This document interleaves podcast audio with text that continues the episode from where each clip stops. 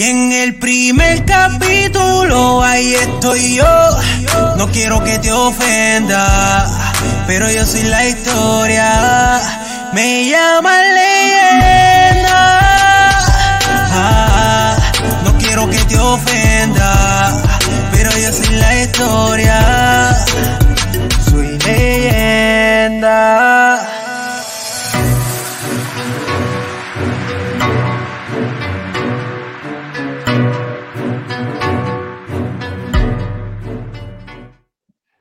Saludos a todos y buenas noches.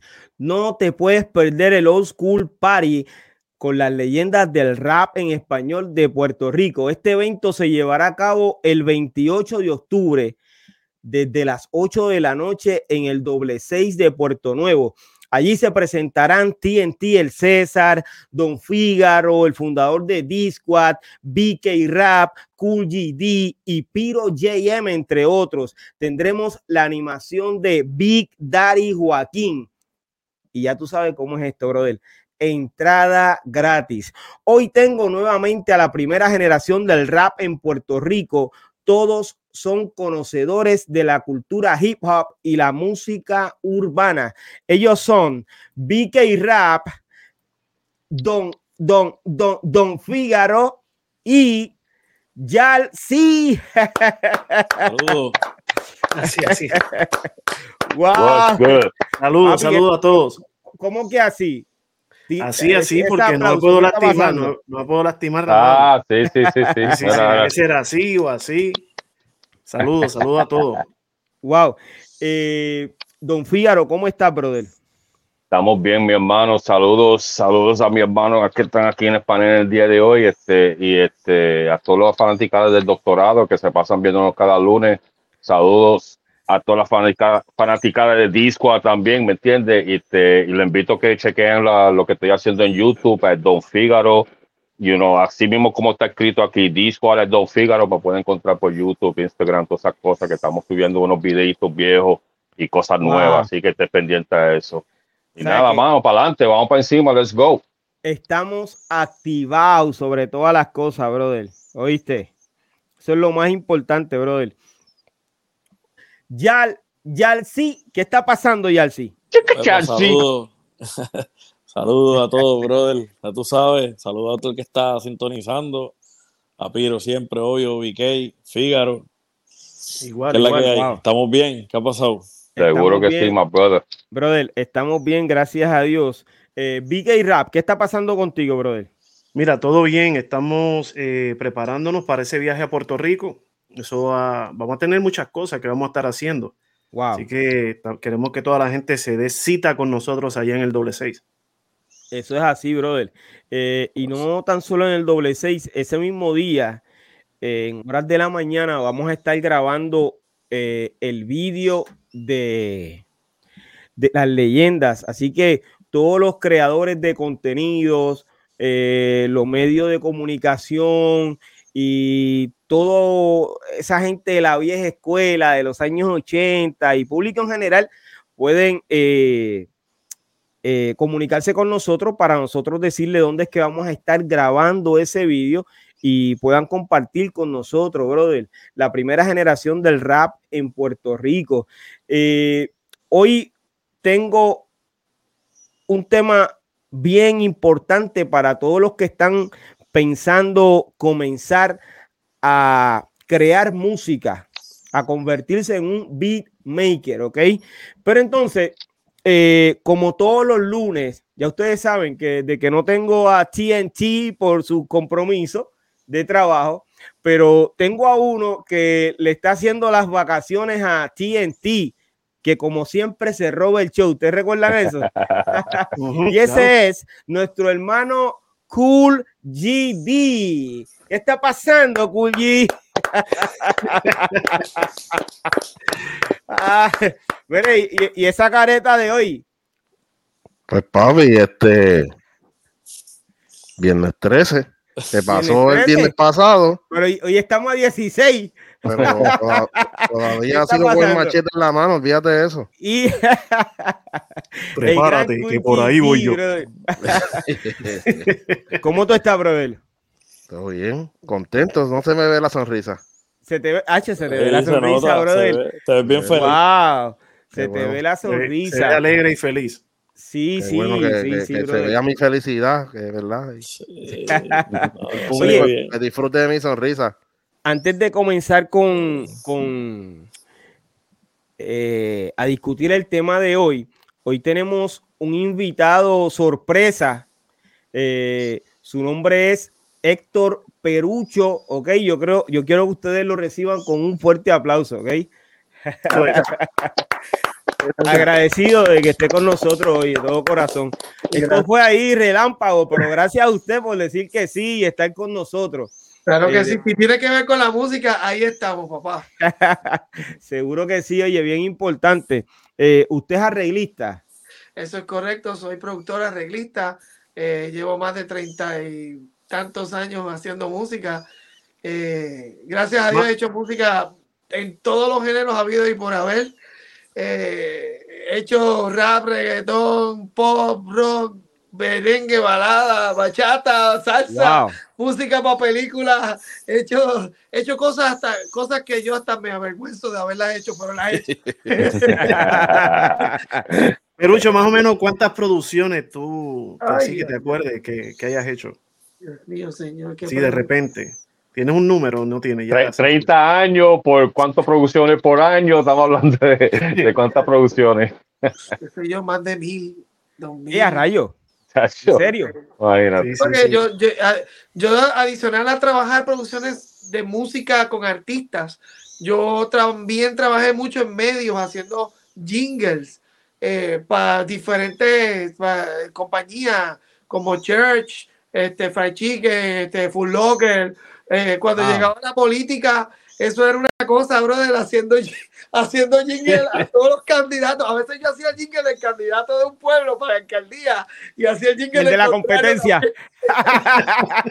y yo me reía porque yo iba por el pueblo y escuchaba a los dos, la come coco y la tumba coco y, la, la- y, y- los dos ahí peleando. Y yo decía, Dios mío, yo vi que hice la música para los dos. Pero que voy a ver, ¿cómo es que- Oiga, se- me da risa porque eh, tuve, la, tuve la misma experiencia. En una ocasión hice eh, dos jingles eh, para unos alcaldes que Ajá. luego me entero, porque como estoy con tanto trabajo, luego me entero de que los dos estaban compitiendo y tenían la voz mía ahí, ¿sabes? Una cosa que, ves, pero nada. eh, luego pedí disculpas porque la realidad era que no sabía. No, a mí me pasaba, ellos llegaban allí, llegaban los del comité, ¿verdad? Del comité político, llegaban. No, mire, que este es nuestro candidato, ¿eh? Ah, chévere. Ajá, ¿y qué tú quieres que diga el jingle? Yo con la libreta para apuntar, no, que es un hombre honesto, que es un hombre familia. Sobre todas las cosas. Y yo, ok, está bien, yo le escribía, ok, sí, no, chévere, tremendo. Pues yo voy a empezar a trabajar en jingles, yo, a los par de días me llegaban los del otro partido. Y yo decía, ya, rayo. Entonces me dice, no, y este es nuestro candidato. Y tú vas a votar por nosotros, ¿verdad? Tú vas a votar. Y yo, sí, sí, sí. Ok. ¿Y qué tú quieres que yo diga? Lo mismo, bro, es un hombre honesto. Ya yo, mi- yo miraba la página anterior. ¿Que es un hombre honesto? Sí. Ah, que es un lo mismo. Le. Nada más, nada más cambia el color, más nada. Exacto, y ya, vámonos. O sea, Wow. que han sido muchas experiencias en todos los ámbitos. Yo he tocado con un montón de artistas. Eh, Dios mío, yo he hecho cosas que. Sí, eh, Perucho, eh, usted se va a quedar con nosotros un buen rato, así que yo espero que haya sacado el tiempo, ¿está Gracias. bien? Eh, para que entonces eh, comparta su experiencia en el tema de hoy. Eh, antes de irnos con, con Cool GD, eh, ¿cuál es el instrumento suyo de profesión? El mío. Ah, Yo- aquí está, mira. El piano, el, El teclado. Yo toco teclado, toco bajo, guitarra, acordeón, Acordeón. Un, poquito de, un poquito de batería. Tocaba más batería cuando era joven, pero cuando me di cuenta que todos para mí, ellos iban en la banda municipal, la banda de la escuela, ¿verdad? El de la flauta, pues recogía su flautita y la ponía en el que dice sí, sí, sí, ¿verdad? El de, la, el de la- el de la trompeta hacía lo mismo y yo me quedaba petado ahí atrás con el montón de que hice la batería y todo eso y nada me ayudaba. Hay días hasta llegó la batería, no vuelvo a tocar batería. La toco con los wow. Eh, cool GD, que hoy lo vemos con un eh, fondo diferente, brother. Eh, se ve bonito, ¿viste, G? Buen trabajo. Gracias, gracias. Había Oh, apagado bueno. el micrófono, es que estoy Sí. como, como me escuchan, estoy un poco, pues, tengo mocosidad, vamos a decirlo así, bien claro. Tam- también puede ser la, también puede ser la máscara, quítatela de una vez ya. Sí, lleva- sí. ¿Cómo? Sí, aquí Me te la máscara rato, ya. papi, ¿qué está pasando contigo? Ah, la. Ah, ah, ah, Perdona, es que parece que estamos viendo el video atrasado o algo ocurre, pero tranquilo, no hay problema. Oye, nosotros. Esta gente respetan a QG, oíste, respetan a QG. Óyeme, Estaba buscando eh, el pingüinito de, de Toy Story por todas partes, a ver dónde está. espérate, espérate. Yarsi, yo te hacía a ti más serio, número uno. y Después esta gente A te está Yarsi, siguiendo. no lo Esto es como que un complot hoy. Eh, Mira, papi, allá sí no lo cuque, pero déjame decirte algo, en el chat le dicen a Cool GD el Bad Bunny del doctorado urbano, brother. ¿Tú puedes creer eso? Mano? wow. En serio. No, que- No, pero papi, no tranquilo. Ta- Estamos hablando de grandes ligas. Seguro que sí, agradecido de, Sí, bueno, lo de de la Grandes Ligas, pero hay muchas cosas que yo no, saludando. no, no estoy de acuerdo. ¿No estás de acuerdo? No, ¿De qué no estás de acuerdo? Hay muchas cosas que. Ah, bueno. Está bien, ok. Va a ser, no hay va a ser problema. una canción que se llame Vuelve, Vuelve Candive, tú también. Mm. Uy, eh, ¿qué tenemos hoy en, en qué es lo que está pa, en el movimiento, brother? Oye, pues mira, este, ya que Yarsi mencionó, vuelve Candive, pues estuvo Tech One tirando eh, ese tema que lleva ese nombre, así que este lo pueden buscar en las plataformas, de verdad, bajo la producción de, de Yarsi, bien guillado, porque en verdad que el tema está, eh, pueden buscarlo, videíto bien chévere, tremendo trabajo, hay que dársela, así que, oye, si te gusta el rap el verdadero rap, no el rap ese este, con aditivos y preservativos. ¿Entiendes? el verdadero rap, pues ahí puedes escuchar este, un buen tema donde vuelve y se lucen estas dos personas. Así que ya tú sabes, el Yarsi y el Tech One, que hay Ay, que dársela. eso, También tiró otro tema, ¿verdad, Piro? Este, ayúdame con eso porque ¿Quién tiró otro sacaron- tema? eh, ti- tiraron dos temas. ¿Fue lo que tú me habías enviado algo? No, eh, eh, te envié el de Tech 1, que Ajá. es el disco Vuelve Candive, que mañana tenemos una reacción a ese vídeo, ¿ok? Así que eh, a nuestros seguidores, mañana vamos a estar conectados con eh, el corillo de, de las reacciones, hablando del vídeo de Tech 1. Entonces, eh, tienes, eh, te envié un, un vídeo de nuestro colega BK Rap eh, de la Ah, canción Amnesia. Sí, porque tú sabes qué es lo que sucede, no sé por qué, pero ese, ese, bueno, los dos desaparecieron, te dije, envíame lo que me habías enviado, Ok. pero que solamente me habías enviado el de, el de Tech. Y entonces Sí, no, no, no. pues, Yo lo que sé es que te acostaste a dormir, no hiciste No, el trabajo. le- no, entonces, Piro, pero le dio- resuélveme. O sea, eh, le, dio, le fallando. dio amnesia, le dio esto es todos los lunes, esto es todos los lunes. Le dio o sea, amnesia. Él no hace- La producción, la producción falló porque yo estoy pidiendo el material. Sí, Es sí, correcto, sí, mira. eh, hace una hora me pidió nuevamente el material. Eso es- no lo puedo, no, no lo puedo negar. Eso, eso es real. Entonces bueno. pensé que eh, me estaba pidiendo enviado. uno y le envié uno nuevamente, pero eh, Tranquilo, Eh, pero ya en lo horas del trabajo, Amnesia. le había enviado los dos. BK Amnesia Rap. de BK Rap, eh, que lo pueden buscar en, en YouTube. Es un vídeo bien chévere de, de BK. Ya que tú estás aquí, brother, habla un poco más Habla de un ese poquito, ¿verdad? de, los. No, muñequitos un, y video, eso. un, video, un video lirical, pero lo hicimos con animación.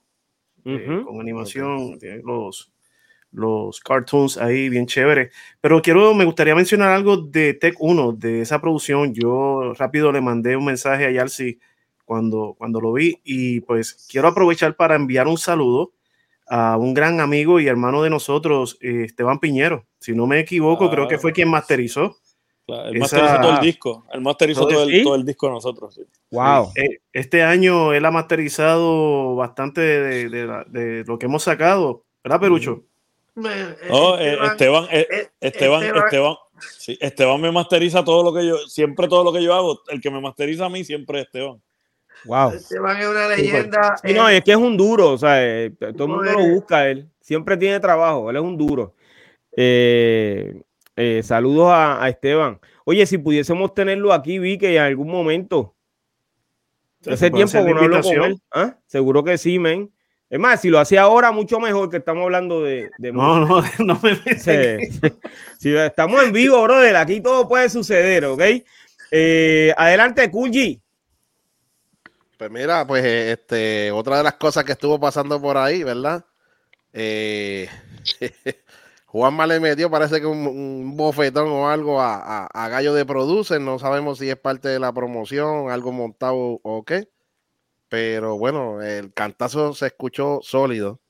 Así que también eso es parte de lo que está pasando. Eh, claro, eh, salió Tempo, que hay que dársela. Oye, tiró dos temas esta semana que de verdad, de verdad, los que dicen que no le quedaba, ¿verdad? Pólvora, se le había mojado la pólvora a Tempo, o que estaba ya corto de, de- de lírica o, o de talento, pues mira, yo creo que ahí demostró que todavía el león de, de- del área azul de Ponce todavía tiene, tiene lírica y todavía tiene para dar mucho en, Todavía en este ruge. género. Todavía ruge, así que saluditos para Tempo y, y de verdad hay que Eso dársela. Hay que dársela. También eh, eh, Vicosí sacó el, en un video de sábado 14. Mira eso. Estuvo sacando por ahí el video de sábado 14. Así que, oye, mu- mucho- muchas cosas que es verdad. A veces eh, hay semanas que como que uno dice, espérate que no, no ha pasado nada, pero este fin de semana parece que todo el mundo pegó a tirar. Bad Bunny también pegó a tirar. Sacó el álbum ese de él que todo el mundo está esperando. Anuel cayó en el hospital debido, parece que pues, a la promoción de Bad Bunny. No ¿Eso fue real? ¿Es real esa, esa hospitalización? o- Bueno. o- ¿Qué te puedo decir? Todo el mundo, tú sabes, todo el mundo tiene un, un, un signo de pregunta ahora mismo en cuestión de eso. Ok. Que han salido 25 mil memes y ya tú sabes cómo es. Así que, bueno, eso, es- eso es parte de lo que está, lo, lo que estapa en el género. Wow. Oye, ese era Kulji Díaz. Darle un aplauso a Kulji, mano. Cacho, se lo merece, brother. Ese hombre hizo el trabajo. Por fin, Y por tú, más, fin. ju- y tú más juzgándolo ahí, hombre. es que es parte de. Ah, estaba Eh. juzgándolo, era. Mira, si, Pero- si ven que de momento apago la cámara es porque necesito limpiarme mis fosas nasales, pero no es que me estoy yendo, ¿ok? Ah, pues ponte la máscara entonces, de verdad. el gran Kulji. Oye, eh, comenzando con, con el tema de hoy, el beatmaker de música urbana. La importancia de un beatmaker radica en su capacidad para crear y producir ritmos y patrones musicales que forman la base de una canción. Su trabajo esencial o es esencial en la producción musical moderna, ya que los ritmos y beats son elementos fundamentales en numerosos géneros como el hip hop, el RB, la música electrónica y mucho más. La, la profesión de beatmaker existe desde hace décadas, pero en sus formas más primitivas se remonta a las décadas del 1970 y 1980 con los pioneros de la música electrónica y los DJs que experimentaban con samples y caja de ritmo de profesión. A medida que la tecnología avanzaba, los beatmakers comenzaron a utilizar ordenadores y software de producción musical para crear sus ritmos de manera más accesibles. En los últimos años, con el auge de la música digital y las plataformas de streaming, el papel de los beatmakers ha cobrado aún más relevancia. Eh, de acuerdo a lo que acabo de decir, estamos, estamos, estamos de acuerdo. Eh, Yarsi, Está, está bien, está bueno. eh, estamos de acuerdo Estamos de que acuerdo. comienzan básicamente los años 70 y los años 80 como tal. Bueno, sí, hacer para si para- estamos hablando de los 80, urbano, sí. De, de Bueno. hip hop, sí. Si está hablando de eso, sí. En, ese- en los 70, porque si venimos a ver, las primeras pistas fueron. Recuérdate, si estamos hablando de hip hop, ¿verdad? De pistas de hip hop, estamos hablando de, de- de que eso viene de los barrios de pobreza, donde fue que empezó el hip hop, ¿verdad? Donde no había dinero para comprar piano, guitarra, todas esas cosas, ¿entiendes? Ujú. Entonces, la gente lo que tuvieron que hacer era inventar su propio sonido y eso fue el plato, ¿verdad? Los DJs inventaron los cracheos, ese era un sonido que nunca se había escuchado, ¿me entiendes? lo cracheo y entonces a, a coger la, la, la, parte de los discos que todo el mundo sabe que tiene un breakbeat, que hay una parte que nadie canta ni nada, y seguir repitiéndolo, ¿verdad? Pues entonces así que se hicieron los primeros pistas. Pero sí, la primera, yo entiendo yo que yo, yo estaba buscando que la primera este, caja de ritmo en sí fue inventado en el 7-9. En el 7-9. Antes de eso eran los platos. Era programable. Exacto, exacto. Antes de eso estaban las otras cajitas de ritmo que eran las que usaban para los organitos y esa que tenían la, la zambita y la bossa nova. Eh, Ajá. Pero, pero esta caja, pues, esta caja, pues lo que estoy diciendo yo son las cajas que usaban como para hacer hip hop y eso, como el, el 808 salió un año después en el 80 y esa, el que sabe de hip hop sabe que el 808 ha salido un montón de producción y todavía las máquinas nuevas salen con los sonidos de 808 para tu poder este, similar como si tú estuvieras haciendo, usando todavía esa caja de ritmo vieja. Sí, oye, Fíjaro, pero esa caja que, que, hicieron en el 79, eh, ¿qué marca fue? La era, 78. no, era un Lin, Lin LM1, porque no, el señor se llamaba la, la Lin salió después, la Lin salió después porque recuerda que la Lin no era, no era, eh, por ejemplo, la, la 808 y la 78 eran, eran producidos, producidos por un circuito. La LIN era sonido sampleado. Entonces esa tecnología todavía estaba, no, no estaba eh, al alcance de la gente. Era bien caro, sí, por eso que el CR808 el CR808 costaba como un, un, cuarto de lo que costaba esa máquina, por eso que esa fue la más que se usó, que era el Roland 808. Si tú buscas, esa es la más que se usaba en hip Y como te dije, todavía las máquinas de hoy en día salen con los sonidos de esa caja, ¿tú me entiendes? Entonces, claro, pero en hip hop, pero antes de eso, por ejemplo, con Marvin Gaye, con Gloria Turner. Ah, no, no, pero seguro. Ya se estaban usando beat machines, como el sonido de la CR78 y la 808 también se usó. ¿En qué año? ¿En qué año? En el 80 hay un grupo que, en el, en el 80 hay un grupo que yo no sé si ustedes, eh, 79, 80, hay un grupo de rock, de, de, era rock mezclado con un poquito de punk, un poquito de pop, se llamaba Blondie ellos hicieron una canción que empezaba con el con el un beat de la 78. Eh, eh, ellos agarraron el ritmo de samba. Y entonces ahí venía la batería, arrancaba, pero había un drummer tocando, pero estaban usando como base la, la 78. Este, y eso fue, nadie se lo esperó, tú me entiendes.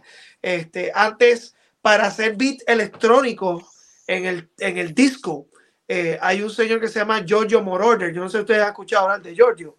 Giorgio fue quien le produjo un montón de canciones a, a Donna Summers y a un montón de cantantes. Y en el 78 él produjo, pero obviamente no fue con, con una caja de ritmo, fue con un, un sistema modular que, que era el tamaño de una pared. Él produjo la canción I Feel Love y eh, no sé si ustedes recuerdan, y eso lo hizo con eso, y, pero el sonido de batería lo hizo con eso y un mini book. Entonces, ahí fue que la gente dijo, men, se puede hacer música con, con, con cosas electrónicas, eh, que, que, con patrones que podamos nosotros desarrollar, ¿no? usando un preset de, de una caja de ritmo. Y yo creo que eso fue lo que empujó literalmente a Roland a hacer la 808. Wow. Oye, eh, disculpen que los interrumpa. Hoy llegó o acaba de llegar el invitado especial que teníamos para esta noche. Ok. Eh, su nombre es DJ Dicky, productor ejecutivo de No Fear. Ok. Vamos a darle un fuerte aplauso. DJ Dicky. Saludos. Saludos. What's good? Wow. Aquí, Alexander Sintrón. Saludos a todos. Saludos. Gracias, gracias, Vicky.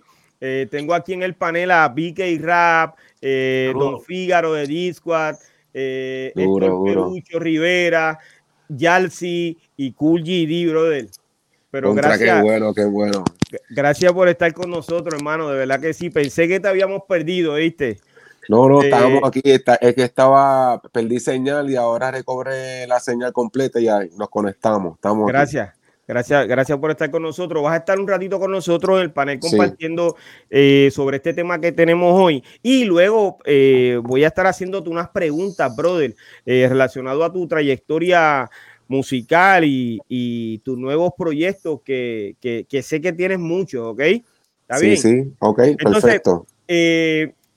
Eh, yo tengo una pregunta eh, para todos, porque ya comenzamos a hablar de lo que estaban haciendo con X o máquina, cuando salió X máquina, pero entonces, eh, para nuestros seguidores que yo sé que nos están viendo y muchos de ellos quieren comenzar a crear música y quieren saber cómo lo puede, cómo pueden comenzar.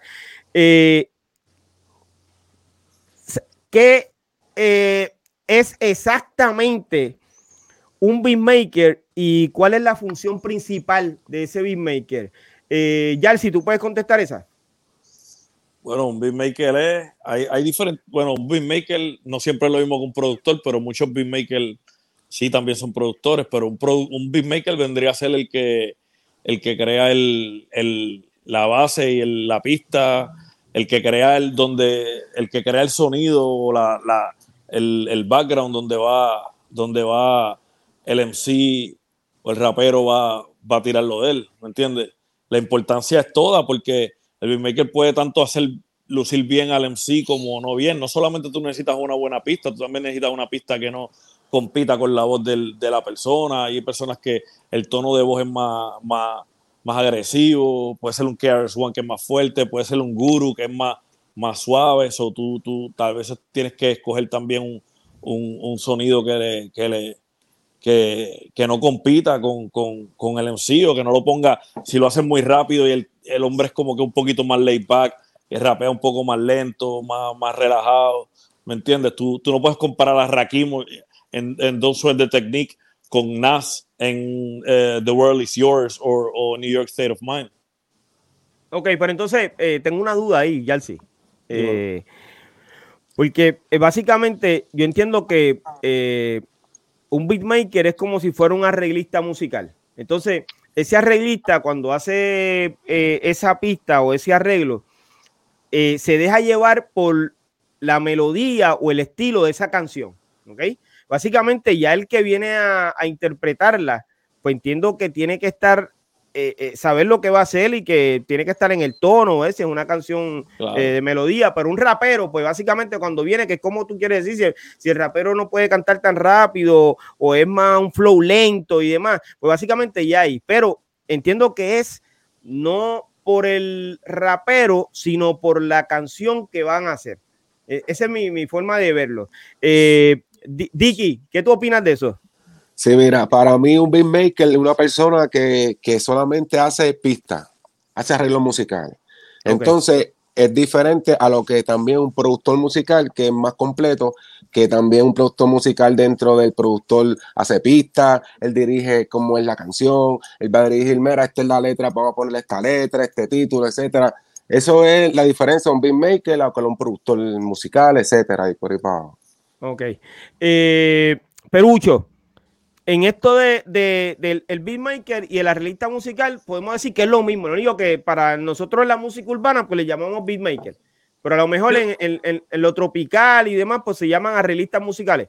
Yo, yo diría, como dice este DJ Diggy, um, el beatmaker se concentra más en la base, en la Sí. base, en el- que el beat esté sólido, que sea cómodo para el que lo va a cantar y que también sea cómodo para lo que se le va a poner encima. ¿Me entiendes? Hay gente que se dedica solamente a hacer beats, el beatmaker. Exacto. ¿sí? Sí, es un Entonces, beatmaker. persona, tú le dices, yo necesito, yo voy a hacer una canción, necesito, este es el beat, este es el tempo de la canción y yo quiero con este flow y lo quiero que lleve esto y todo. Entonces el beatmaker se encarga de hacer esos patrones musicales. Entonces, eh, puede que el beatmaker sugiera otras cosas, el bajo, por ejemplo. O sea, eh, hay veces que se usa el, el- como estábamos hablando de la máquina del 808, en- especialmente en el trap y en cosas así, se usa mucho el kick de, de- de la, de, ese, de esa caja de ritmo eh, como un bajo también. Entonces, eh, eh, él sugiere, mira, vamos a poner un bajo así o poner algún otro, otro efecto, pero hasta ahí llega la función del beat maker.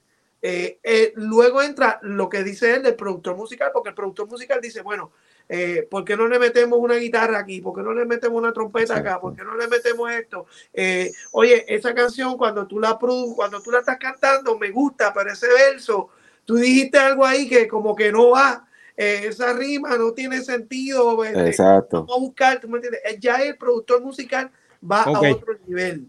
Va, ese- continúa lo que el beatmaker comenzó y lo lleva Sí. a ese otro. Exacto. Ok, pues entonces, eh, Perucho, con lo que me estás diciendo, pues tú me aclaras lo que dijo Yalsi. Yalsi estaba en lo correcto entonces. ¿sabes? Porque Sí. entonces Yalsi me está hablando de un beatmaker como tal. El Ujú. productor musical, pues entonces viene haciendo otras cosas. Que entonces se, se dedica más a aquella melodía, eh, porque ahora en el reggaetón, eh, estos eh, reggaetoneros pues están cantando encima de unas melodías. Eso lo está haciendo el, eh, no, Por- no el beatmaker, sino el, el productor, Productor. musical, que es el que conoce eso, de notas musicales y demás. Exactamente. por eso, por eso, por eso yo dije que no, no todos los, beat- los beatmakers son productores, pero, pero, una nota al calce, la mayoría, y vuelvo y digo, yo no, yo no hago música urbana ni hago otro género. El hip hop desde nacimiento tiene, tiene una estructura. Y el hip hop, pues, por ejemplo, si tú oyes Pete Rock y el Smooth, dúo, o escucha eh, eh, Gangstar, que es DJ Premier y Guru, era DJ Premier y Guru, porque el Guru descansa en paz. Este, Sí. cuando tú ves un beatmaker como Pete Rock, como Lars Professor, como Diamond D, como Lord Finesse, ellos también son productores. Porque en el hip hop, igual que, que estoy de acuerdo con lo que, con lo que dice Perucho, que a veces viene alguien y dice, no, pero escribe esto, esto no hace sentido. Eso puede que pase, no sé si en el reggaetón, no, vuelvo y digo, yo no escucho reggaetón, solo desconozco el reggaetón, otros géneros, pero en el hip hop, una de las reglas es el MC escribe lo que rapea. Desde que empezó en el 80, ahora pues hay unos que otros que salen de otras formas, pero para el hip hop hip hop de la mata, la persona tiene que escribir lo que es eso. So, por lo general, si tú ponías a el Smooth o pones a KRS One en un booth y Premier le hizo el beat, por lo general el, el que está arreglando, el que está haciendo, grabando, no le va a decir la Premier y él no va a coger la, la- la- crítica igual y tampoco le va a decir a, KRS One cómo rapear la canción, ¿me entiendes? O como el coro. So, por lo general, hay, hay, hay, hay como que un poco de diferencia en eso. Son muchos, muchos de los que se le llaman beatmakers en hip hop, la mayoría ejercen como productor porque ellos hacen los escracheos, determinan cuál es el corte, determinan dónde van los cambios, este, y, y esa cosa. Sí, como, como dijo Dicky, como dijo Perucho, eh, esa es la, la definición de ellos, sí. Lo que pasa es que en el hip hop, desde nacimiento, como que han habido una, una, también unas cosas que como la música empezó bien callejera, sin una, sin una estructura musical, ellos empezaron a grabar en los basements. So, cuando empezó a salir la música, salía esa persona que estaba grabando y esa persona que estaba rapeando hasta en un baño, no en un estudio, y así mismo salió. So, el productor fue este y aquel era el MC. Ujú. Es es luego que vienen a tener acceso por lo económico, cuando se vienen a interesar las disqueras, a llegar a hacer, a hacer música de otra, este, un poco más, más elaborada, con masterización, con este y de cosas, y, y cambia, cambia un poco pues el contenido, el productor se convierte un poquito más en otra cosa, pero por lo general en el, lo que es el, el hip hop de los 90, el- la, la- la- la época dorada, lo que era todos los que producían, todos los que producían eran como tal beatmaker, ¿me entiendes? Y los MC escribían lo de ellos y no aceptaban letras de otra gente. Por lo general, Eh, antes de continuar con, con- con el tema específicamente del beatmaker, eh, ¿cuál es la función? ¿Cuál es la más complicada? ¿La, la que viene a ser el productor musical o la del beatmaker? Eh, Fígaro. La producción, la productor musical para mí es más difícil. Recuérdate, un beatmaker, muchas veces yo he ido a, a, a- a estudios que el beatmaker me enseña 50 pistas y yo estoy ahí escuchando pistas, escuchando pistas, escuchando pistas hasta que yo vea uno, oh, esa me gustó, esa la puedo trabajar, esa la puedo func- funciona, ¿me entiendes? Es así, so el beatmaker, ya cuando lo que está diciendo ya es si, tú sabes, ya si el beatmaker está en el estudio contigo, cambiando ya algo, algo, ya eso es un productor, ¿me entiendes? Porque el beatmaker te hace la pista y te lo da, ¿tú me entiendes? Because cuando, cuando, sea, ellos hacen las pistas ya como va, se, se supone como va el rapeo ya con los 16 ya, más o menos cuando entre los coros, ya tú vas a escuchar más o menos de él. Entonces, si tú, lo, si tú coges la pista y te gusta la pista, tú te lo llevas y tú haces la canción, pero ya si el tipo está cambiando cosas en la pista, ya se convierte en un productor. Y hay muchos también este, productores que no hacen pista, porque yo he ido a estudios que el productor el que me graba, el que está diciendo sube esto aquí, no, esto no, aquí, tú sabes, todas estas cosas, y no hace la pista él. Yo ya yo tengo que llevar a alguien que lleve la pista para el Hay, pro- estudio. hay productores que no tocan ni una tecla. Sí, sí. Exacto. Él se sienta ahí y él dice, esto es lo que yo quiero, esto es lo que... Eh, mira, ¿y Exacto. quién puede, quién puede venir aquí? Necesito un bajista. Un bajista bien cañón. Ok, dame el número. Y lo llama, y coordina. Exacto, y él, él Así es el que mueve toda la ficha, ¿me entiendes? Y pone la canción a sonar como es, pero que Ay, el beatmaker no, el beatmaker está en su casa haciendo pistas que él cree que tú sabes. Y entonces tú, tú vas para allá. Sí, yo he El- ido, a- el como te digo, yo, yo he ido a sitio y he escuchado 50, 60 pistas y me he ido con 3, 4 pistas, ¿me entiendes? Entonces, eh, siguiendo con el tema, ¿qué habilidades tiene que tener un, un beatmaker? O Bueno, ser conocimiento, creativo. Habilidades o conocimientos. Habilidades, conocimiento y creatividad. El- Creatividad. lo sí, Debe ser creativo sobre Yo todo. creo que cre- creatividad es, es la número uno. es la número Entonces, uno, sí. pero entonces mucho tiene sentido que- de ritmo. Mucho sentido de ritmo. sí. Mucho sentido de ritmo. Porque hay cosas dentro de, la Tiempo. creativi- dentro de la creatividad. Tú puedes, tú, tú, tú, tú tienes que ver cómo tú, con lo, con- o sea, estamos hablando de beat, de ritmo.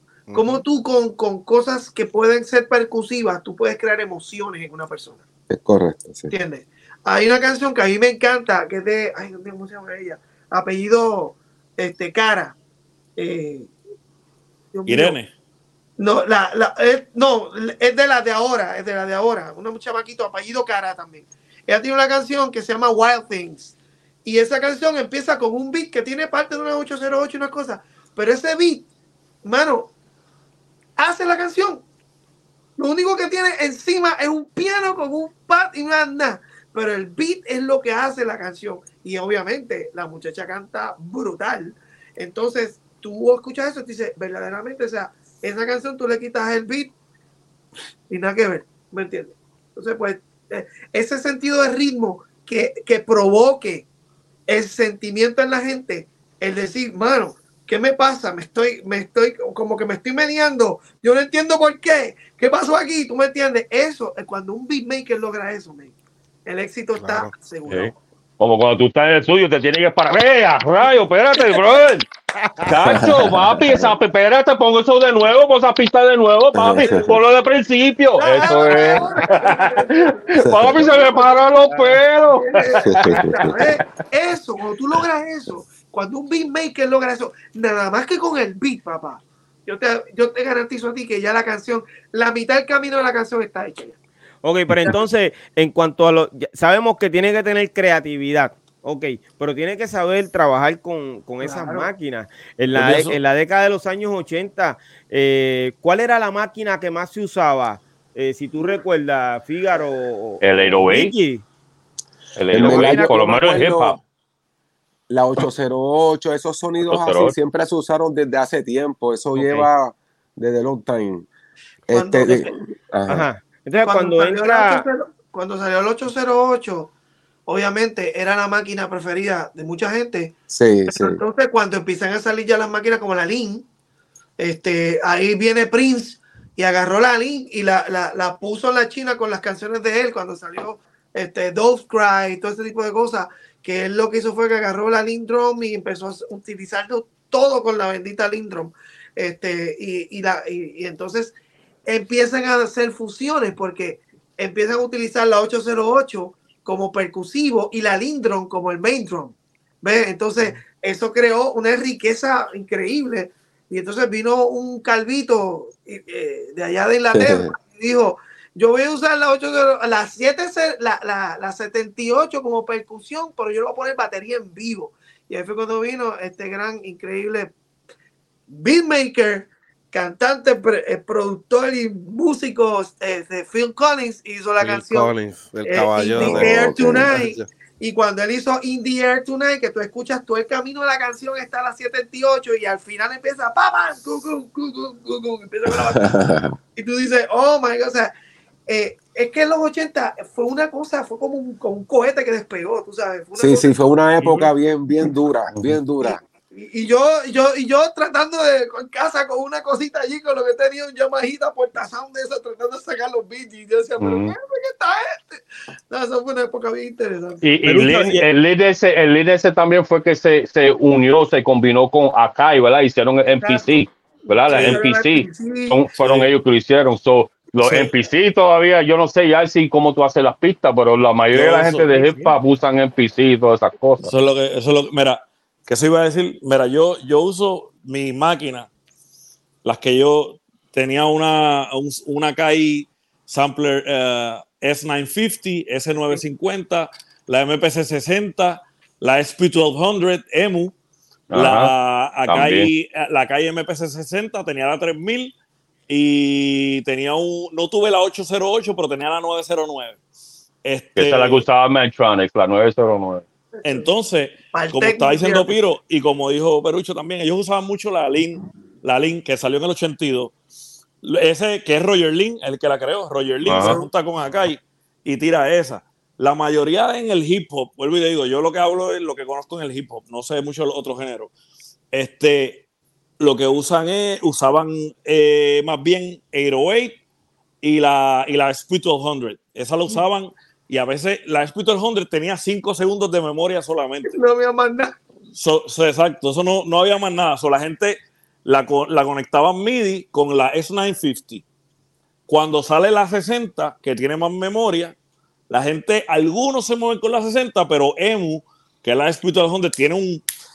Es 12 bits y a la gente le gustaba el sonido grimy, sucio de, grimy. de esa Duro, máquina. duro. Y, era, y, y el, y, y el procesador es de tubo. So, tenía como un grosor que, que ni te digo.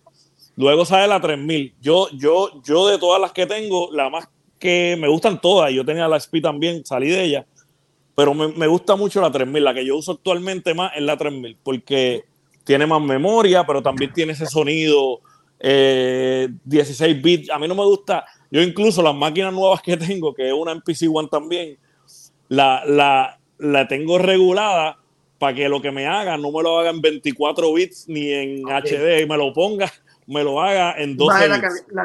Le bajo, le Análogo, bajo la, le bajo la Sí, calidad porque claro. cuando tú bajas el, el, el- también el sampling rate y, el, y, el, y, el- y la profundidad, que es el depth, lo que hace es que te lo, te lo pone todo un poquito con más ponche, que es lo que a mí me gusta para el hip hop. No me gusta que suene todo demasiado definido porque entonces se oye un poco más banda. Sí, pero entonces yo tengo una duda, porque entonces eh, ustedes están hablando del sonido de esas máquinas. Ok, esas máquinas ya vienen con sus propios sonidos de percusión y demás. pero o son los que también. ustedes Sí, samplean. vienen, vienen con su banco, dos, pero aparte las dos tú le puedes meter más. Ok, entonces Sí. cuando ustedes samplean, como quiera, eh, eh, suena con ese sonido que ustedes están hablando. Claro. ¿Sí?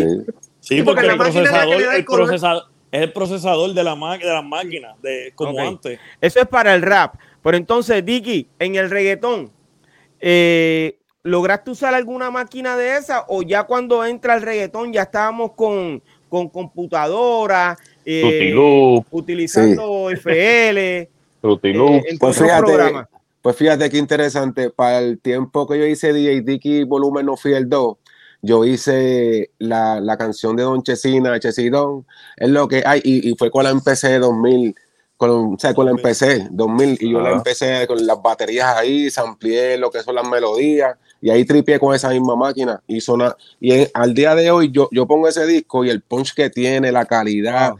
el crunchy que, que da el, el- el- el golpe eh, es increíble hasta el día de hoy. Y yo lo preparé el- en los rap también, como ese disco salió, la de Honeyman y Pantyman, que fue un rap cr- crunchy que hice ahí también y fue con la Un empecé. palazo, ese disco fue, ese tema fue un palazo Sí. de verdad, brother. Sí, que yo logré hacer, combinar lo que fue el ritmo latino caribeño con el golpe underground de aquel tiempo y también hacer hip hop con la, con la, con la MPC. También lo combinaba con el piano, eh, con el con el ASR10, yo lo tenía y ahí yo Ah, seré entonces bien. yo, combinaba. tenía, yo tenía una. Habían dos, Sí. la roja, la roja y la del teclado. ¿Cuál tú tenías? Sí, yo, yo tenía la del teclado, la del negro, la del ne- Ok. el teclado en sí. Y Eh, ahí yo, yo- pues yo lo secuenciaba en MIDI. La- y ahí yo es el en, en Sonic, en Sonic. Sí, el Sony, el en Sony. Sí, yo, Sony. yo Una- tuve eso, tuve eso. mírala ahí, mírala ahí. Era, ya, tres- ese es el drum, ese es el drum. Sí, sí, sí. Duro. Pero Yo entonces, tenía, había- yo tenía esa, la roja. La- el, Ok. el teclado no lo tuve. El teclado, si no me equivoco, es el que usaba The Rizal de Wutan. Él Sí. usaba, no, eh, óyeme, él usaba la, la del teclado. usaban la, la mayoría de los productores de Puerto Sí, Rico. exacto, que Nelson, Yo tuve mucho, uno, todo mucho el lo mundo usaban. tuvo eso, mano. Entonces, Exacto, exacto. eh, se, se, se expandía con una memoria, ¿te acuerdas, Dicky? Exactamente. Eh, que ent- era, no me acuerdo si 16 canales, algo así, la memoria, una cosa así era. O sea, que, que lo interesante que pude hacer, tanto como el hip hop y el, y el, y el reggaetón de aquella época, y lo pude usar con esas máquinas, que fue, y, y el sonido hasta el día de hoy, te lo digo, que se oye uf, pesado, pesado. No, y se la, oye 2000, la, pesado. 2000, la, 2000, es- la 2000 es nítida. La 2000 fue la primera que tiró acá y sin Roger Lynn. Cuando Roger Lynn se fue, Sí. fue la primera que, que tiraron. Y después, tiró entonces- la X, y después le tiró la XL, que es la que levantaba la pantallita, porque la, la 2000 primero no era flat, era flat arriba. Yo tuve las dos, yo tuve las dos. La que era flat y después la que se levantó la pantallita. Ahí mismo. Ok. Sí, yo, yo- Ya- yo era un chico pobre, yo lo más que podía comprar. Lo que pasa, eh, ahora, pregunto, en esa Pero época, mira, ¿estabas en el rap o el reggaetón? Perucho, y los, los jingles, Bueno. ¿qué pasa? Eh, Los políticos que paguen. Tacho, papá, pero que, eh, imagínate, pero había que pagar música y todo. No, No, pero, o sea yo tenía un R8, yo tenía un R5, un R8, yo tuve una voz, Dr. Rhythm, yo tengo yo Diablo, tuve sí, yo Ya, una de esas. yo tuve Una esa también. Yo tuve yo una tuve- también. una, una, una, una Roland 626. Mírala ahí, Anda, mírala yo la tuve. mírala ahí. Esa es la R8, esa es la R8, BK. Sí. La Esa yo la R5. tuve No, también, no, no, la esa- R8. no, no, no, no, Es la, la R5. DR05. La DR5. DR5 esa. Esa yo la tuve. Esa este, es la yo tuve- DR05. La Roland que- R8 era grande.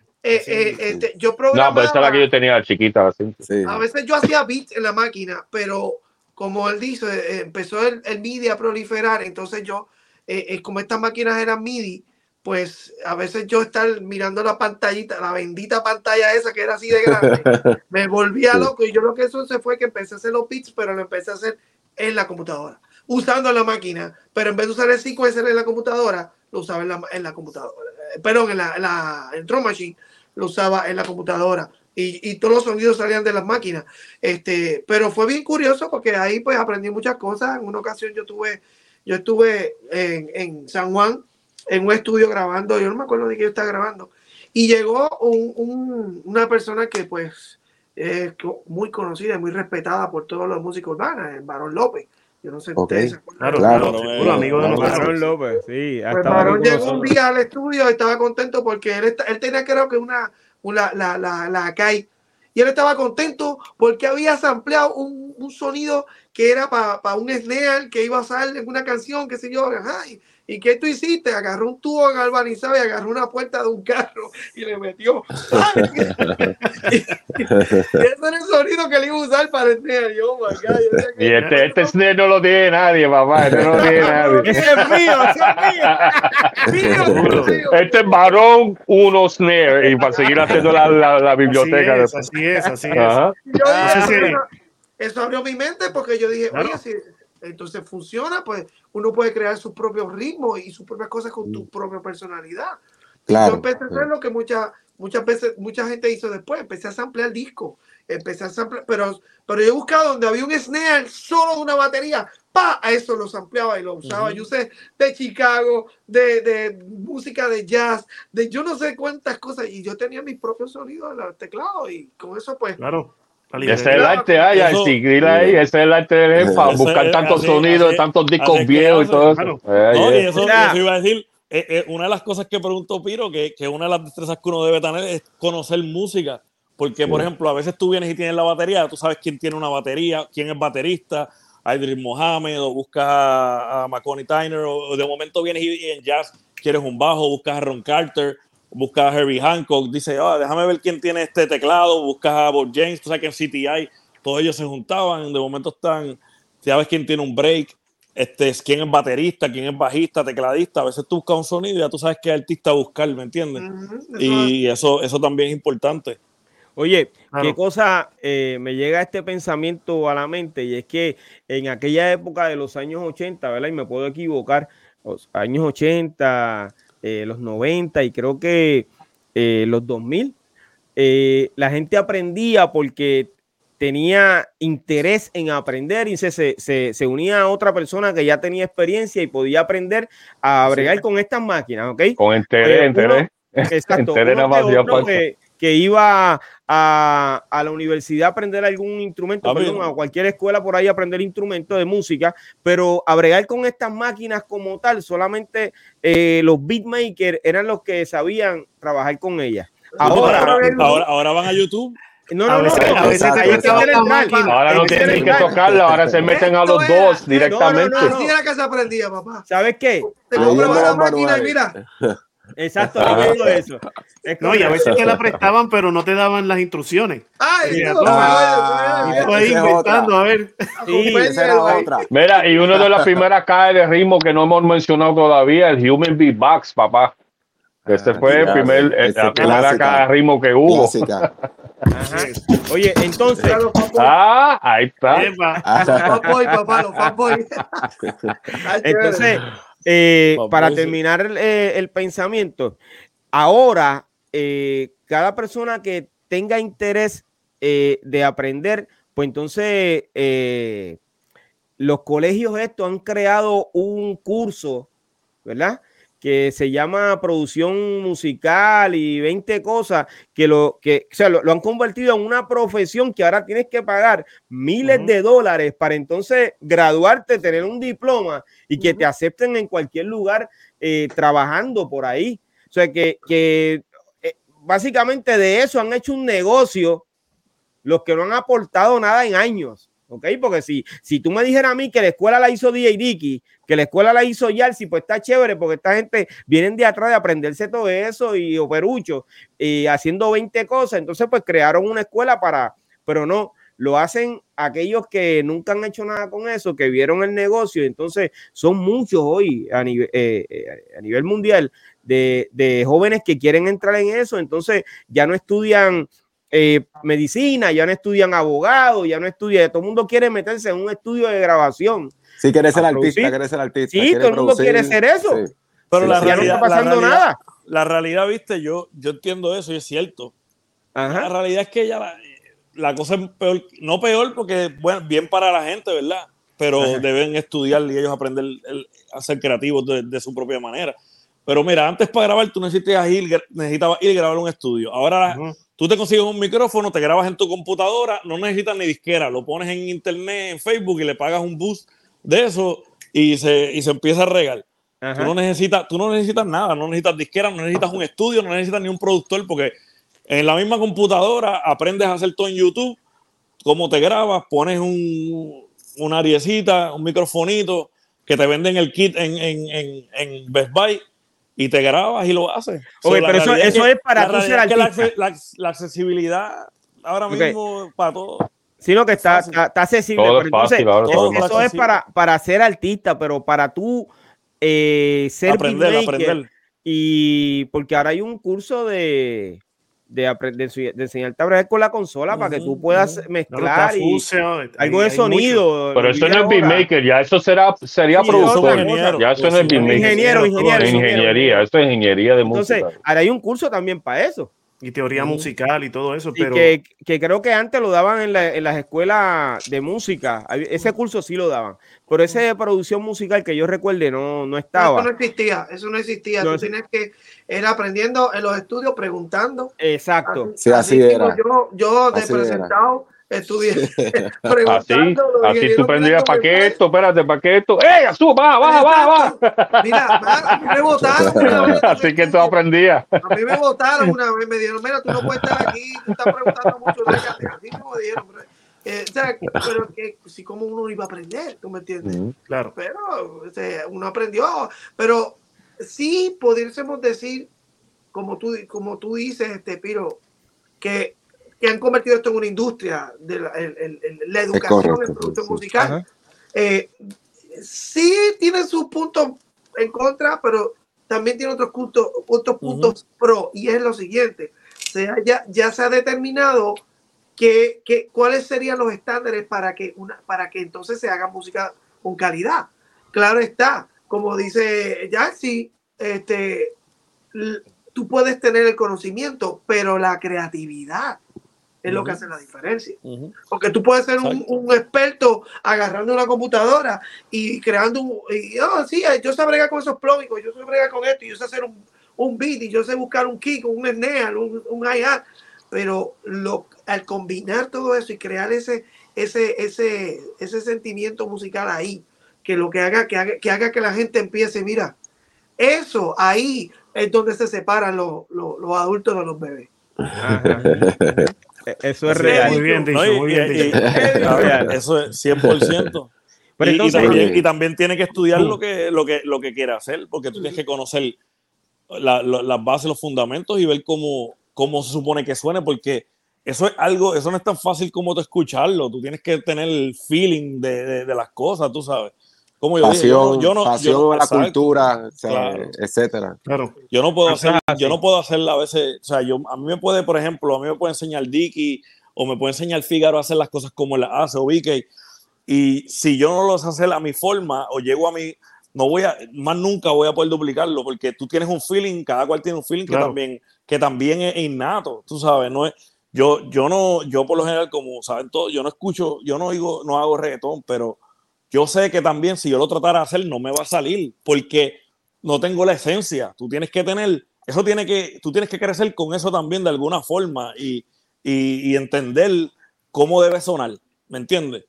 Porque no es, no es fácil tampoco, eso no es como que tú coger algo y hacerlo y ya, tiene, tiene una esencia, tiene unos fundamentos. ¿tú me entiendes? Eso Mira. Yalsi, Yalsi, y- eh, si, sí. si me permite, eh, Piro, un momentito. Adelante. lo que está diciendo Yalsi, y lo, lo mencionó hace un rato atrás, de, de bajar de 24 a 16 para tener ese feeling y todo eso. Es Lo tan- bajo a 12, a 12 lo a bajo. 12, a 12, a 12. Ok. Es tan importante, es tan importante eso que la misma industria reconoce eso, que hoy día hay plugins para que se oiga que fue en, en- en- una cinta de dos pulgadas o que fue en un tape, para darle ese color, Así ese, e- e- ese tono, por, por la Wow. importancia que tiene. Hasta el de eso, hasta el de la eso del disco, el, el, el, el static del disco, El- A mí me encanta. hasta no, eso, el- hasta no. No, claro.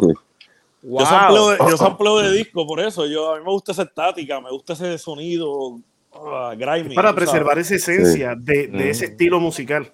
Pero igual, Sí. como yo dije, yo, como yo estoy acostumbrado a hacer algo, viene algún cliente de Perucho y me dice, mira, quiero que hagas esto, y cuando diga lo mío, voy a decir que esta porquería, 12 bits, con un chorro de estática, que es esta porquería que tú me has dado.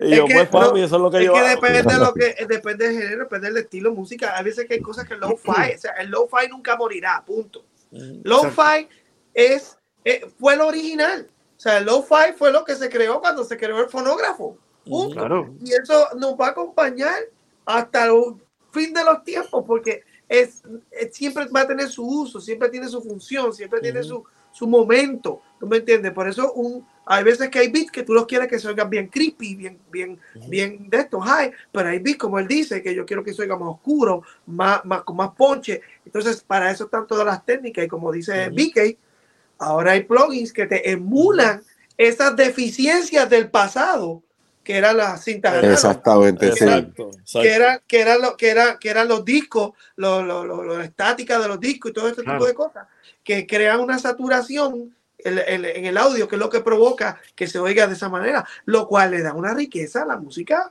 espectacular Sí, no, es maravilloso el sonido, es otra cosa. Oye, Sí. yo tengo eh, en el chat a DJ Raymond Clásico. Saludos. Raymond. Raymond. Saludos, Raymond. Coño. Que Raymond es mi pana y no, no Sí. sé de él hace un par de años, así que Raymond, Wow. te, te tiro, te voy a tirar, te voy a buscar, no sé dónde están metidos. el gran DJ Raymond, brother, de la Marina Urban Legend. Eh, Claro, Raymond. Perucho, ¿cuánto tiempo tú llevas en haciendo pistas y todo eso? Uf, desde 1987 O sea, cuando era Wow. un chamaco. yo tenía 16 años cuando yo empecé a hacer pistitas en una Ford Track de cassette Uh, Wow, yo pero tenía una de esas. Sí, no, yo también tuve. Ricky tuvo también, todo el mundo tuvo Todos esa- tuvimos Todo, todo, Sí, sí, una- sí, sí, yo la tuve, en una tuve. Ford Track de esas Tascam fue que yo hice Mira, mi primer rap. Aunque, aunque no aunque- aunque lo crea, aunque no lo crea, estaba, yo estaba en Nueva York hace, ¿cuándo fue? Como dos fines de semana. Ajá. Y entré a una tienda que tenían un chorro de viejera de esa como Y yo estaba buscando una, dije, si la tienen, la compro más que para claro. el ritmo más todavía, para pasarlo a la cassette y de ahí subirlo para otro lado. Wow. Eso- Yo dije, Yo tengo un plugin que le emula. Ahora mismo tengo un plugin en el piano en, en- la computadora que tú Wow. puedes pasar el audio por ahí y le pones tu track, le bajas la velocidad para bajarle la calidad. Y todo. ah, no. Locura. Oh my God. Pero, pero yo me imagino, yo me imagino que ya sí es Yo quiero una, Ah, sí, yo quiero la una- real, una la real. Mira, sí, con ya sí. Si van donde ti, ya dos ya sí, si van donde ti, después que tú haces una pista que soy estática del disco y te dicen, wow, usaste el efecto de estática, te quedó bien, ¿qué tú dices? Mira, el plugin. Mira, lo, más, brutal es que Figgy, te estás trepando a Yalsi encima, Figgy. Mira, no, está bien, eh, yo lo dejo. ¡Dale para allá! Después que no me, después que no me muerde el cuello por ahí. Mira, yo, no, así mismo es. Yo le digo, mira, mira mi plugin, mira mi plugin. Eh, mi plugin, le enseña el 12 yo, no- pulgadas. yo no- yo por lo general, ¿qué te digo? Yo soy, yo no uso computadora, nunca uso computadora para hacer ritmo, imagínate, nunca. Mira, el ejemplo más claro de eso es que encima de mí yo tengo la foto del radio, ¿la ven? Sí. Ahora mira lo que Yalsi tiene atrás. El radio. Yo, yo- yo tengo el plugin, él tiene el radio. Y una máquina de esa fue que hice mi primer rap, brother. Eso fue una odisea, pero lo logré, lo hice. Eran Ok, cuatro Perucho. canales nomás. Yo tengo que preguntarte algo porque me acabas de decir que de los 1900, de, de- de la década de los años 80 estabas haciendo rap. Pero ¿hiciste rap para quién?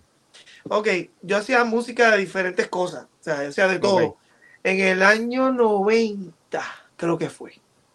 Entre el año 90, 89, 90, por ahí, llegó un flaquito, un negrito flaquito a casa y me toca la puerta. yo qué sé, yo estaba, yo estaba empezando, yo creo que estaba en primer año, segundo año de universidad, y me toca la puerta, tú, tú, tú. Y yo abro la puerta y, bueno, ¿cómo tú estás? Y dice, mira, mira, loco, yo, yo me llamo Bruli MC. Y mira, yo vengo para que tú me para que tú me dé la verde. Yo, no estoy acostumbrado a la jerga de, de urbana, tú sabes.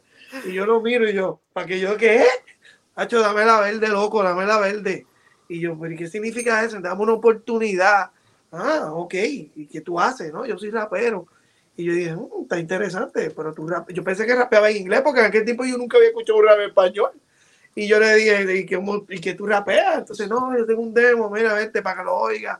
Entonces, pues, entró, entró a casa y puso un tape y era él con una pista de yo no sé de dónde la sacó, pero parece que fue un show que tuvo en, alguna discoteca por ahí. Y, el tipo empezó a rapear por ahí por abajo, estaba rapeando, o sea, estaba- lo grabó. Y yo le escuché, y yo lo escuché, pero está chévere, pero lo único era, yo, yo entiendo que en el, en el género urbano, pues, a veces se habla, se dicen palabras, eh, palabritas y palabrotas, ¿no?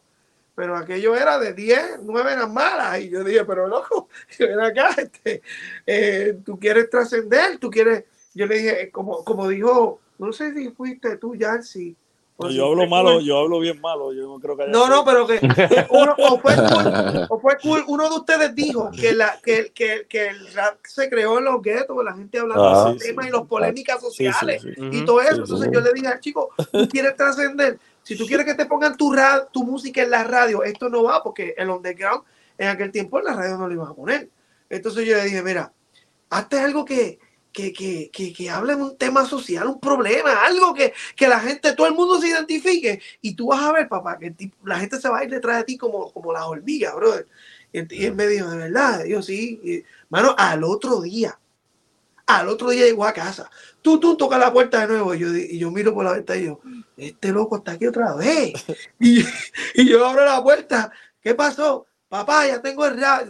Y yo, ah, ah, pues vente, enséñamelo. Mano, y el tipo con la libreta, una libreta, hecho, tenía como, como 10 páginas. ¿no? El, el rap pues, tiene muchas letras.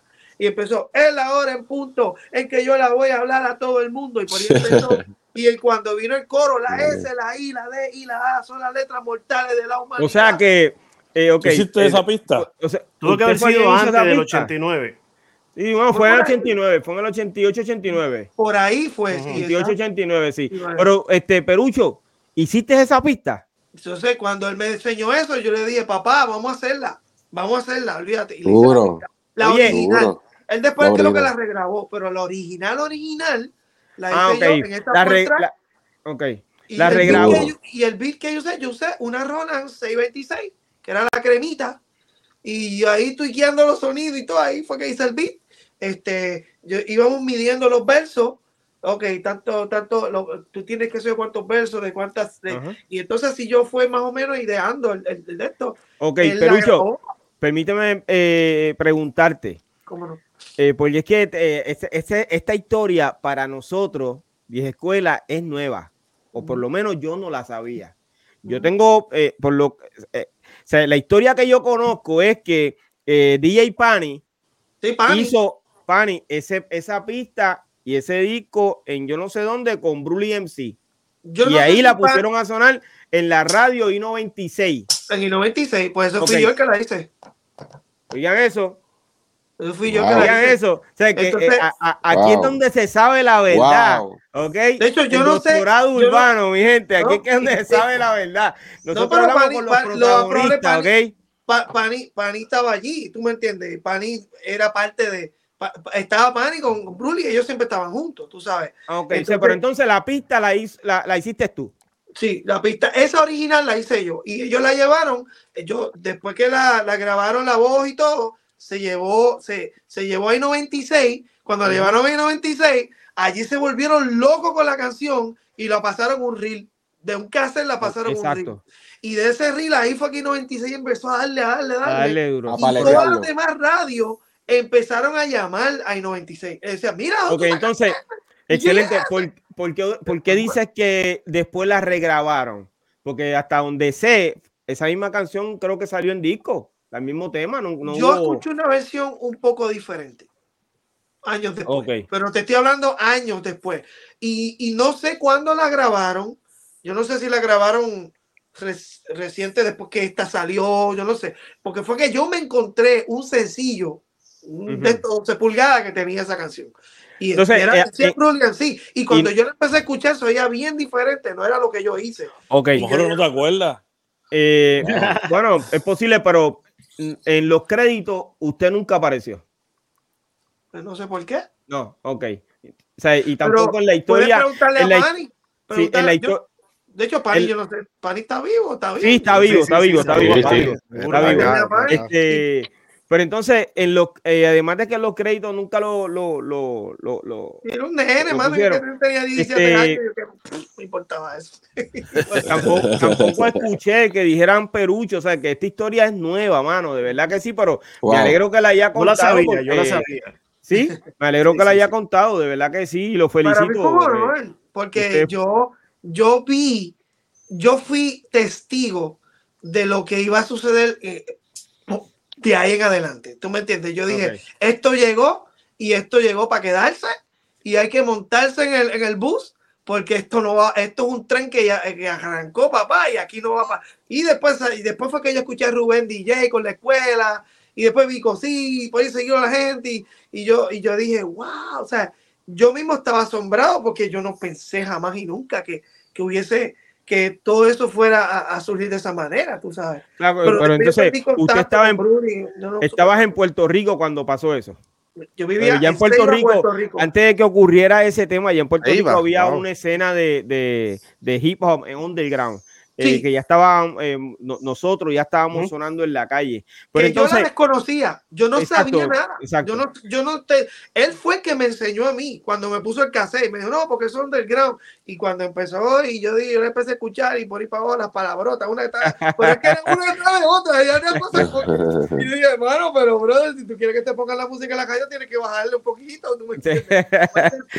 Y sexy, sensual y lo que sentido, pero- eso es así. pero la- la- la- vamos, vamos a ponerle. Entonces ahí fue que le dimos forma y el hombre se pegó, pero eso fue una cosa increíble. Eso es así, tuvo mucho éxito y usted fue parte de ese éxito, lo felicito de todo corazón. Oye, para concluir con este tema y poder pasar con eh, DJ Dicky, eh, yo quiero que entonces le demos un consejo eh, a esta juventud que quiere entrar en hacer beatmaker. Perucho, arranco con usted. Bueno, hoy en día, como estaban diciendo los colegas aquí, eh, hay muchos tutoriales en YouTube de cómo aprender, cómo a- aprender a utilizar los equipos. eh, la cuestión del arte como tal, lo que es, eh, porque es un arte, sea, sea urbano, sea este, pop, lo que sea, lo que tú quieres llamarle, es un arte crear un Ujú. ¿Tú me entiendes? Entonces, ese, ese, eh, es buscar ese, ese balance perfecto en lo que es el conocimiento tecnológico con el sentimiento de adentro, con lo que tú quieres interpretar con ese beat, cómo tú haces que la gente se vaya detrás de ti, mira, en el- en el- en la, moviéndose, como En que el diga, movimiento. wow, ¿entiendes? Entonces, ahí es donde, eh, eh, eso es lo que yo entiendo que cada persona que quiera aprender a ser un beatmaker debe de lograr esa respuesta en la gente. Si tú logras esa respuesta en la gente, mira, tu éxito está garantizado. Wow. Gracias Así por eso. mismo es. Eh, Fígaro, ¿qué consejo tiene para eh, los jóvenes que quieren ser beatmaker? Bueno, lo que están diciendo eh, este, los muchachos, lo que está- todo el mundo está diciendo, si, si está el interés, tú sabes, las herramientas están, ¿me entiendes? Y, y en verdad no hay que decírselo, porque estos chamaquitos saben más de computadora y cosas así que nosotros mismos. tú sabes, yo me imagino, o sea, después que tú tengas el interés, socio, porque yo, eh, como vi que ahorita enseñó el librote ese de, de las instrucciones, yo era uno que yo cogí una máquina nueva y la entregué era mía tanta y tanta que yo no podía ponerme a leer el libro, bro. Yo me podía meterle a la Dale, máquina. dale. Sí, mano, yo ponía, y cuando yo me toqueaba, ahí que entonces yo cogía al libro y me ponía a buscar, espérate, ¿dónde fue que me toqué? Pero que- la- botón de Pero el interés es lo que hace falta porque lo, lo- las herramientas están, so, el que quiera meter mano, que meta mano y tú sabes. Y eso sí, que lo haga con compasión, ¿me entiendes? Porque si, si hace las cosas como está diciendo el señor aquí con feeling, un palo, bro. Una cosa muy así. importante, una cosa muy. Yeah. importante, escuchen mucha música. Eso mismo. Oigan Diferente. mucha música Diferente diferente género. de todos lados. Mira, yo soy uno que si tú, cuando yo, yo, yo tuve mi teléfono, sales corriendo, pero yo tengo música de África, de China, de Indonesia, de los países nórdicos, de por allá, de, de Australia. Tengo cosas rarísimas, pero sabes que yo las oigo y yo aprendo. Y Cuando yo quiero hacer un beat, yo empiezo a mezclar.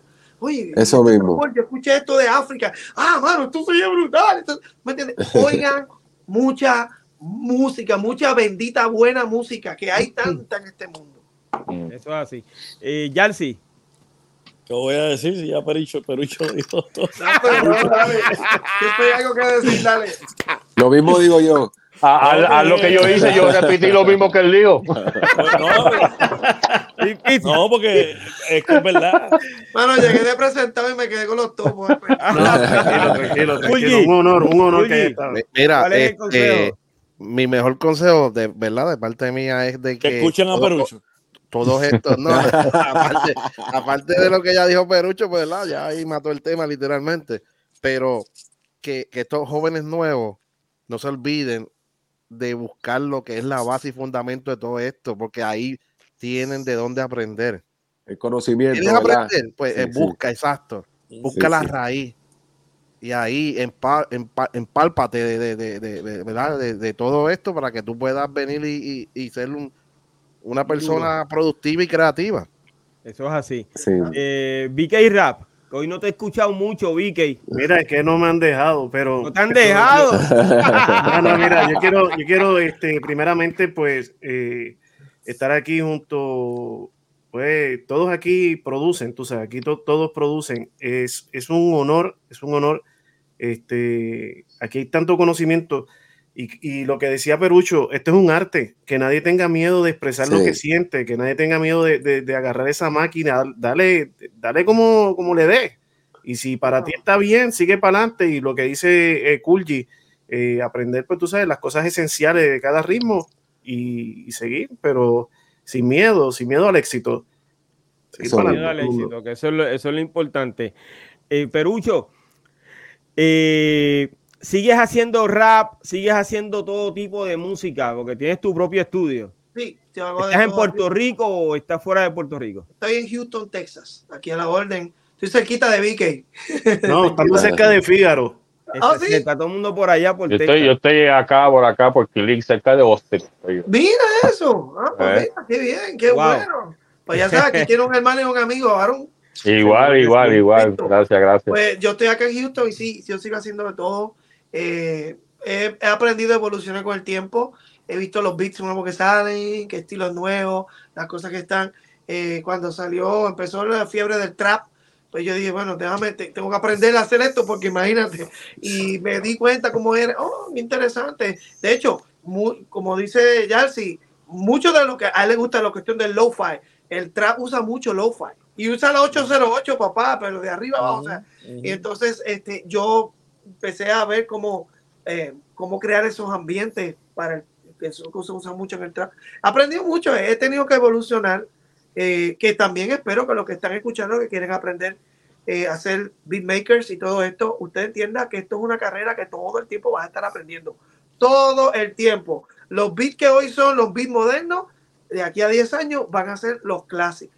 Y de aquí a 20 años van a ser los encore. ¿Tú me entiendes? O sea, todo el tiempo estás evolucionando, todo el tiempo estás como creando, todo el tiempo salen cosas nuevas. De momento sale Vique con, con una canción, con un beat bien cañón y se cambió la historia del mundo y ya no es el tum, catum, catum, ahora es otra cosa. ¿Tú me entiendes? Eh, eh, porque viene él y creó algo y eso creó una moda. Eso es así. Y por, ahí, y por ahí sigue la cosa. Eso Evolucionando. Sí, eh, Perucho, además de haber trabajado con Bruli MC, ¿trabajaste con otro rapero? Bueno, yo hice colaboraciones con varios raperos cristianos. Este, Ok. que una vez que otra, pues yo los ayudé. Eh, no, eh, muchos de ellos no conocidos. Este, pero sí, pues he, tenido que hacer jingle, esa onda. Ah, ok. Eso, con- usando los beats y eso. Eh, trabajé una vez unas cosas para Alex Zurdo, que es un rapero. Eh, y cantante sabemos quién es. cristiana. Eh, trabajé también con eh, unas cosas que creo que hice para Funky, no me acuerdo si fue Funky, hace muchos años atrás. Este, eh, sí, he tenido la oportunidad de hacer eh, Wow. géneros, eh, no te puedo decir que es reggaetón puro, pero fusiones y he añadido teclados encima de otras cosas que los beatmakers han hecho. Eso sí, eso sí O lo sea he que hecho. Bueno, yo voy a decirlo porque él no lo dijo. Yo lo voy a decir porque él no lo dijo. Pero pro- produciste Su Amor Nos Une, donde yo salí Ah, rapeando y como productor me dijiste más o menos cómo era que iba. O sea, me, di- me diste la libertad de que yo hiciera mi letra y la hiciera con mi flow, pero me dijiste, mira, me gustaría así, así, así. Y se hizo como productor, agarré tu consejo. Pero en la canción de, de Oye Joven, Ah, sí. en la de Oye. Joven, ahí me diste toda la libertad para que yo hiciera lo mío. Yo, yo siempre he creído, como dice Yarsi, mano, el MC, nadie mejor que el MC te puede hacer un rap, déjalo. Dale el tema, como dicen los íbaros del campo, dale el pie forzado, que el tipo te va a hacer un- algo bien brutal, ¿tú me entiendes? Entonces, yo siempre he pensado, yo, tú dime a mí escribo un rap, yo soy un desastre, yo no voy a escribir ni, ni, ni dos versos, pero tú le dices a un MC que está todo el tiempo rapeando, que conoce los estilos, que conoce las personas, que lo- las influencias, tú le dices, mira, te tengo este, una parte dentro de la canción, 16 compases, que quiero que tú hagas algo, pero cañón. La canción habla de la maldad en el mundo eh, y esto es lo que yo quiero. Y el tipo te va a hacer algo espectacular. Dale también que a ti oportunidad ¿A a que creen? ellos puedan aportar. cierto. Porque cada uno poniendo su, su, su juguito ahí, mano. Se crea un Eh, eh, fútbol eh, brutal. eso, es, eso es cierto que eso es cierto y también se junta con lo que con lo que dijeron antes Perucho y alguien más también estaba diciendo que, que uno le mete un feeling a una canción porque a veces a mí me ha pasado que yo hago un beat que estoy haciendo beat no es para nadie y tiene como que un feeling que es algo que yo estaba tal vez yo estaba molesto estaba eh, sentido estaba triste y hago el beat en un mood y cuando se lo voy a dar a alguien le diga mano tengo este beat pero debe ser esta línea. No quiero que le pongas una letra que no va con lo que yo sentí cuando hice el beat. Que también ahí, pues uno como que le dice, Eh, le da la libertad al MC, pero le da la libertad a escoger. Puedo darte otro beat que tú puedas hacer lo que tú quieras, pero este beat significa algo para mí por algo, por lo, que, por lo que yo sentí cuando lo estaba haciendo. Tú lo vas guiando, le vas diciendo cuáles son los parámetros que él puede usar y cómo él puede hacer y hasta dónde puede llegar. Y de ahí entonces ya el resto es historia. Perucho, ¿dónde te pueden conseguir eh, los seguidores de este podcast? Bueno, para mí es un honor, gracias primero que nada por haberme dado la oportunidad de estar aquí. Pueden buscarme en todas las redes, Perucho Rivera, busque en Facebook, en Instagram, en Twitter, en todos lados. Estoy Perucho Rivera, mi música, eh, básicamente yo soy, mis propias producciones, pues básicamente son de música cristiana, eh, pop, mezclado con muchísimos elementos, para, lo digo, ¿verdad? Con humildad, ¿ok? Para la gloria de nuestro papá Dios. En el año Amén. 2003 yo fui nominado para un Grammy Latino Wow. Wow. en la categoría de mejor producción cristiana musical. Fue un honor, no lo esperaba. Yo fui como artista independiente, cuando todos los demás estaban con disquera. eh, y el mero hecho de haber estado allí, para mí fue un honor, ¿no me entiendes? Wow. Este, Muy fue bien bien. interesante estar allí viendo a Gloria Estefan, a Shakira, a toda esa gente. Y yo, este Wow. Ibarito de Seiba por allí, metido. Ah. Una bendición, de verdad. Eh, eh, y nada, me pueden conseguir así a través de las redes sociales. Perucho Rivera. De verdad que sí, que te felicitamos y te agradecemos que hayas estado hoy con nosotros porque esto fue sorpresa. Y déjame decirte, quédate pendiente siempre porque sorpresa te vamos a seguir invitando porque este, los temas de música son los que tocamos en este, en este podcast, ¿ok? Bien, te vamos a despedir a eh, Héctor Perucho Rivera con un fuerte aplauso, brother, porque se lo merece. Mucho. Gracias a todos Let's ustedes. go. Estamos para servirles, estamos para cooperar y trabajar con Wow. ustedes mano a mano. Y gracias, Pique, una, por extenderme una la bendición, Nada, oíste. papá, un una bendición de corazón, mucho Love éxito, ¿ok? Gracias, gracias. Wow. Óyeme, y ahora tengo eh, a DJ Dicky, otro de los productores más duros, brother, de, de la música urbana. Que, oye, cuando yo conocí a Dicky, van años como locos, fue en la década de los años. Ya yo sabía de Dicky, lógicamente, al principio de los años 90, porque Dicky perteneció a un grupo eh, que se llamó El, grupo, Nice. el grupo Nice. Entonces, pues luego de ahí, ya yo había escuchado a Dicky en una canción que ellos dieron un palo. eh, y entonces, no recuerdo bien, honestamente, van tantos años, no recuerdo qué día fue que, o cómo fue que yo conocí a Dicky, no hay problema. Pero después Yo que me acuerdo, conozco yo a Dicky, hago un, un clic con Dicky que nos hicimos panas. Este, honestamente, nos hicimos panas. Eh, Déjame yo- despedir a Perucho. estaba afuera. Pues ya que yo estaba afuera, pues yo no lo puedo No te vi, papi, que tú si te vas y no te vi, honestamente. Y digo yo, ¿qué le pasa a este que está hablando solo? porque él dijo que es de Seiba y Seiba es al lado de Naguabo. Yo quería Ah, decirle que otra vez este, qué chévere. pero, No- no- mano, no Te coincidimos. fuiste, mala mía, te Pero fuiste. es que yo Pero- expliqué, yo expliqué lo de, mi problema nasal. perdona, perdona. ¿Por qué te saliste, papi? Pero entonces, volviendo al tema de, de, de Dicky, cuando conozco a Dicky, hicimos un clip, bro, el- eh, honestamente hemos tenido una buena relación desde esa época. Yo recuerdo eh, a Dick- Dicky, hay, hay algo que la gente no sabe y es que Dicky, yo produje un disco que se llama, que se titula eh, 357 y Dicky dentro de ese tema, que ese tema básicamente, ese, perdón, ese disco completo lo hice yo musicalmente. Pero Dicky hace un tema que fue el palo, porque eh, y es el mejor tema que se escucha en todo el disco. Básicamente lo hizo DJ Dicky. Eh, dentro de ese tema 357 y, y de ese tema nosotros hicimos un vídeo y con ese tema fue que nosotros arrancamos en ese, en ese disco 357. Recuerdo Wow. que entramos una noche al estudio que eh, tuve en Carolina y salimos al otro día. Yo creo que eran como las 7 de la mañana o 6 y pico, no recuerdo bien, algo así. Era de, de madrugada. Entonces, eh, salimos a esa hora porque mi gente, DJ Dicky es perfeccionista totalmente. Él no se va del estudio hasta que él no sepa que está todo donde debe estar. Y si no, apaga y dice, volvemos mañana, pero esto no va a salir hasta que esto quede como debe ser. Eh, o sea, Di- Dicky de verdad que es un apasionado de, de- de la música y de lo que hace.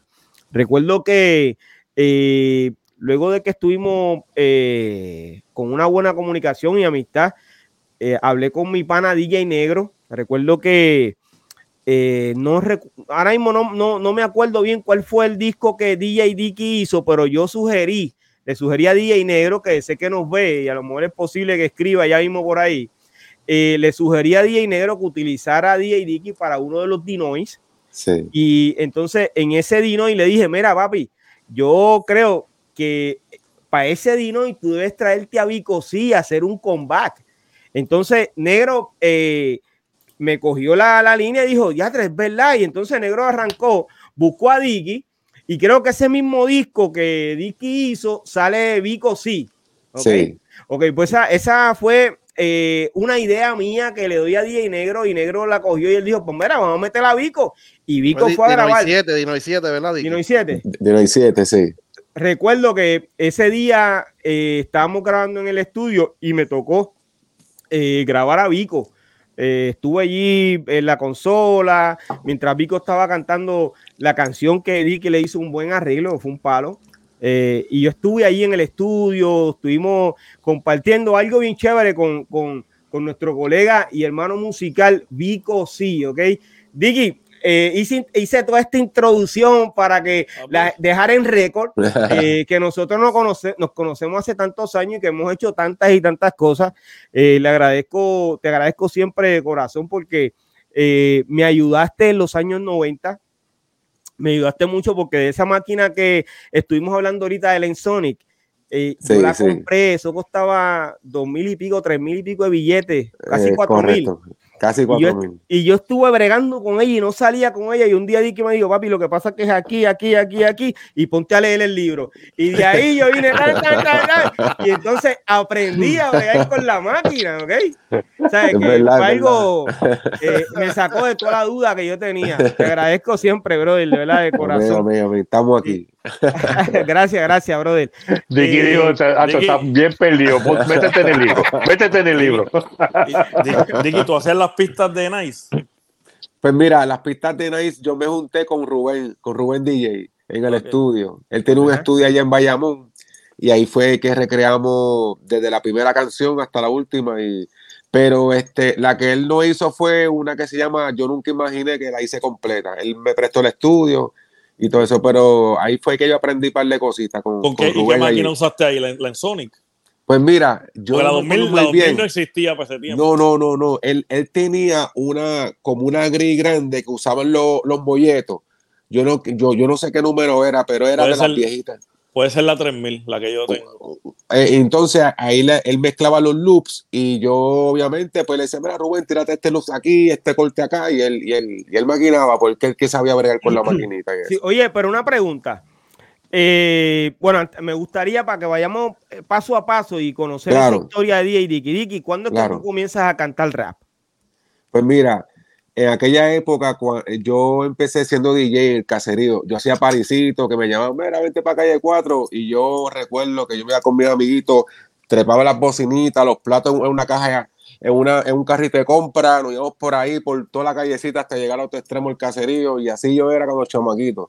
Pero ¿qué pasa? Que yo quería, yo tenía siempre esa, esa visión como de ir más grande, como que de ir más, más allá. Y, y tenía esa, e, esa inquietud como de rapear. Y empecé a cantar, empecé a rapear y, y yo tenía un par de amiguitos del caserío que conocían a Rubén. Rubén tenía una abuelita que vivía en el edificio, si no me equivoco, por el 42, que iba todas las tardes a, a, a chequear a su abuelita. Y uno de los amiguitos míos, pues le decía, mira, yo conozco un panita mío que le meta rap y eso. Y eso fue yo que empecé a inventar, a, a escribir así por cuestión de inquietud. Y, y, tuve la dicha de que Rubén se interesó en, en, manejarme. Y ahí fue que él me empezó a grabar en el estudio. Yo montaba con él, hacía pistitas. Pero todavía hasta... no se llamaba Nice. No, todavía no, no había creado, no sabía, no se había creado eso. Todavía no hemos descubierto porque eso es otra historia. Rubén DJ los descubre al tiempo, él me, él me hace la propuesta si quería juntarme a cantar con ellos. Oh, Empezamos okay, a practicar okay. en el estudio ahí en Bayamón, nos juntó un freestyleo hasta que comenzamos a crear lo que fueron las canciones, que fue la evolución de lo que fue Nice. Y ahí pues, pusimos nombre, vamos a lanzarnos, etcétera, y por ahí para abajo. O sea que ya el grupo Nice ya estaba, eh, fue fundado por otras personas. Eh, tú entraste como miembro después. No, no, no, no. Grupo Nice no estaba fundado. Yo empecé primero con Rubén. Rubén tenía los planes de lanzarme como solista. Okay. Pero después, más adelante, pues al escuchar a, a, ellos que tenían ese, esa esencia como tropical, caribeña, ese sabor ragamuffin. Y, ragamuffin, sí, y, sí. Ajá, y a juntarnos con. Y yo era más rap. Y ya, pues vamos a juntar con Dicky, que Dicky es más rapero. Juntamos a ellos, que son más ragamuffin. Y ahí fue que empezó este, y concentramos el, y, y, consagramos el, lo que fue Nice, lo inventamos, nos juntamos y entonces inventamos lo que fue el ragamuffin en español. Fuimos una evolución de esa. Yo me acuerdo, Eso fue yo me acuerdo. Año sí. 91, 92. 92 por ahí fue, por ahí. 92. 92, sí, yo yo sí. me acuerdo porque yo también bailaba allá en, en el caserío. Yo, ¿te- ¿Sabes quién era Martín? ¿Te acuerdas? Él bailaba. Martín, claro, Martín, claro. Es mi sí. pana, ese es mi hermano. Duro, duro. Yo me pasaba en la, nosotros íbamos a la discoteca War Games, ¿te acuerdas? Diatre, oh my God. Ha hecho duro. Entonces, muchos eh, años. con usted, yo bailaba, yo era b-boy y con ustedes bailaba otro pana mío que era Fito. Fito, me acuerdo. Bueno, Ya, Fito de eh, Carolina. Fito de para Carolina. Fito de Sí, Carolina, Fito, Carolina. Fito estudió con nosotros. Fito es pana, en Carolina, Fito sí. Eh, seguro que sí, bro. Saludos a Fito. Óyeme, Saludos. eh, DJ, entonces, cuando estuviste con el grupo Nice, eh, ustedes pegaron un tema bien brutal. ¿Cuándo sales de la compañía y se comienzas a producir o tú continuaste cantando? O sea, tú hiciste la transición de ese grupo a producir. Lo que pasó fue que para el segundo disco del grupo Nice, que se llamaba Ragamuffin Business, pues tuvo unos desacuerdos con ellos porque al nosotros crear ese disco, pues hubieron una música que no estuve en, en acuerdo este, y ya estaba yo con inquietudes ya de salirme del grupo con este sin perder la amistad con ellos obviamente era solamente profesional. Y entonces dentro de esos desacuerdos pues decidí salirme eh, de este como que le di una una este le vaticiné que con esos sonidos que estábamos tirando y la música que estábamos creando lo íbamos para el piso. Y así fue así mismo fue. Lo último que hicimos fue lo de Playero 38, que después de Ragamuffin Business tuvimos la, la oportunidad de grabar con Playero 38 y ahí fue que lanzamos, eh, grabamos la canción en Puerto Rico, Puerto Rico, todos quieren fumar, por eso marihuana, chacho, con eso hicimos party en todo Puerto Rico, válgame, uf, hicimos, lle- llenamos la cartera un tiempito, entonces después de eso, ahí hicimos rompimiento total y ahí fue que yo decidí hacer el No Fiel 1, el, el No Fiel volumen 1, sí. Que entonces nos fiar, nos fiar uno sale en qué año? Eh, si no me equivoco, 96. O sea, que comenzaste a producir en el año 1996. Sí, eh, eh, eh, ¿cómo te digo? Yo producía, era beatmaker, no era productor. Como productor comencé en el 96. Ok. Entiendo que sí, sí. Ok. Entonces, eh, tú hiciste un montón de no fiar. Yo creo que cinco o seis van, ¿verdad? Algo así. Sí, hice cuatro volúmenes oficiales y, y, y además fue de remises, entre live, etcétera. O sea que cuánto, Exacto. básicamente, cuántos eh, discos hay en tu catálogo, tú como productor ejecutivo. Ok. He hecho eh, mi catálogo con, con mis discos y creado a las demás personas. Yo tengo como 70 discos. Wow. Wow. O sea, ok, Eh, esas son tú como productor. Como Pero productor entonces lo completamente. tuyo- Los míos son como 17. Productor ejecutivo tienes Como, 17. como productor, como, ajá, como 17 y, discos míos. y sí. todo esto está en las plataformas digitales. Eh, Están- está, está- está en todos lados. Yo tengo una parte que me la distribuye Rimas, que son la gente de Bad Bunny. Ellos tienen cinco discos míos clásicos en la plataforma de ellos.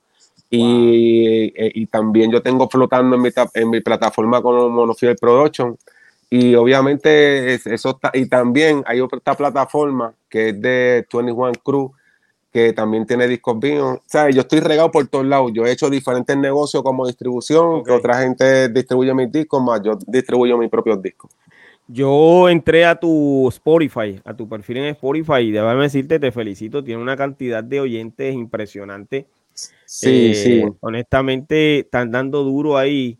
Y Sí. en otras plataformas también fui y, y busqué, hice mi, mi investigación para eh, poder hablar contigo hoy aquí. De verdad Sí. que, Dicky, tú siempre, honestamente, no porque Dicky sea mi pana, pero Dicky siempre ha estado pegado. Entonces, eh, siempre ha habido una. eh, en esto de, de, de, de los beatmakers de Puerto Rico, pues siempre se ha mencionado a DJ Eri. Lógicamente, yo siempre lo menciono porque No, es el DJ mío desde el Eri, principio. Para mí Eh, eh, fue una de mis influencias grandísimas en lo, como beatmaker, DJ Eric. Ajá. Sí, para Entonces, mí. tengo, está Playero, está eh, Barón López, está, muchachos, Joel. ayúdenme en eso. Joel, Eh, DJ Joel. Joel. Eh, Nelson. Joel, que o sea que Joel es un caballote. Oye. Joel, yo- Diablo. Joel nos ve. Joel entra, por favor. Joel nos ve, brother. Tacho, Joel se sabe Joel, tengo que tirarte al medio, mano. Perdóname, pero después hablamos de sí y peleamos después. Joel se sabe las historias de la old school teca, brother. Joel ve todos los lunes a Don Fígaro, ¿ok? Y espera para ver eso, mi pana. Así que saludos, saludos. clásico de verdad. Entonces, este eh, está DJ Joe, está DJ Joe también, esa, en ese eh, de rap, pues ya tú sabes que tenemos a Yalsi, tenemos a Cookie, tenemos a, a, Sí, Ébano. a, Ébano, tengo al colega nosotros, que es Maneri, eh, también tengo a A Fígaro. No, yo no Fígaro, pero Fígaro es rapero, Fígaro es... Me- Pero me- Fígaro me- hace rápido, beats también. rápido, me retiraron, me retiraron, me retiraron.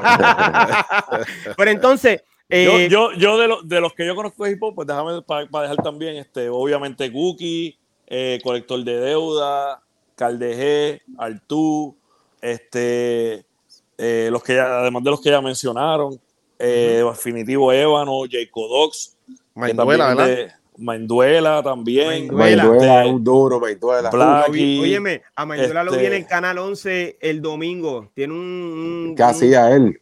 tiene un segmento, un Umare- programa Umareki. eh, Mira, de mecánica, algo estaba mostrando un motor de un carro. Yo me quedé, ¿Serio? digo, yo espero no haberme equivocado, pero ese Maindhuela, honestamente. ¿Estás seguro? Sí, yo estoy seguro, yo estoy seguro que era él. Te voy a preguntar. Sí, pregúntale, pregúntale. SJ, SJ, uno de mis favoritos sí, también. Pero mira, óyeme, eh, hu- hubo, hay muchos beatmakers desde los años 80, eh, aunque en el 80, pues nosotros había muy pocos. Pero entonces, cuando en, en esta era donde sale Dicky como productor, siempre se mencionaba eh, estos que ya mencioné, que siempre estuvieron, que Eri, Joel, Playero, Joe. Y entonces Dicky entró en esa misma línea porque los discos de Dicky, pues cada vez que Dicky eh, hacía un disco, pues lógicamente la promoción de estos discos llegaba a, a- a todo el mundo. En aquel momento, que era cuando estábamos sin internet, pues llegaba a todo Puerto Rico. Entonces Dicky sí, tuvo la bendición de que pudo grabar muchos artistas que hoy son famosísimos. ¿ok? sí. Eh, hay un disco que ya mencionaste hace un rato y que a mí me gusta mucho y fue el de rap que, le- que hiciste Sí, a Jorniman y Pantino. Mano a Sí. Horniman, papi. Ese, ese disco es un palo, brother.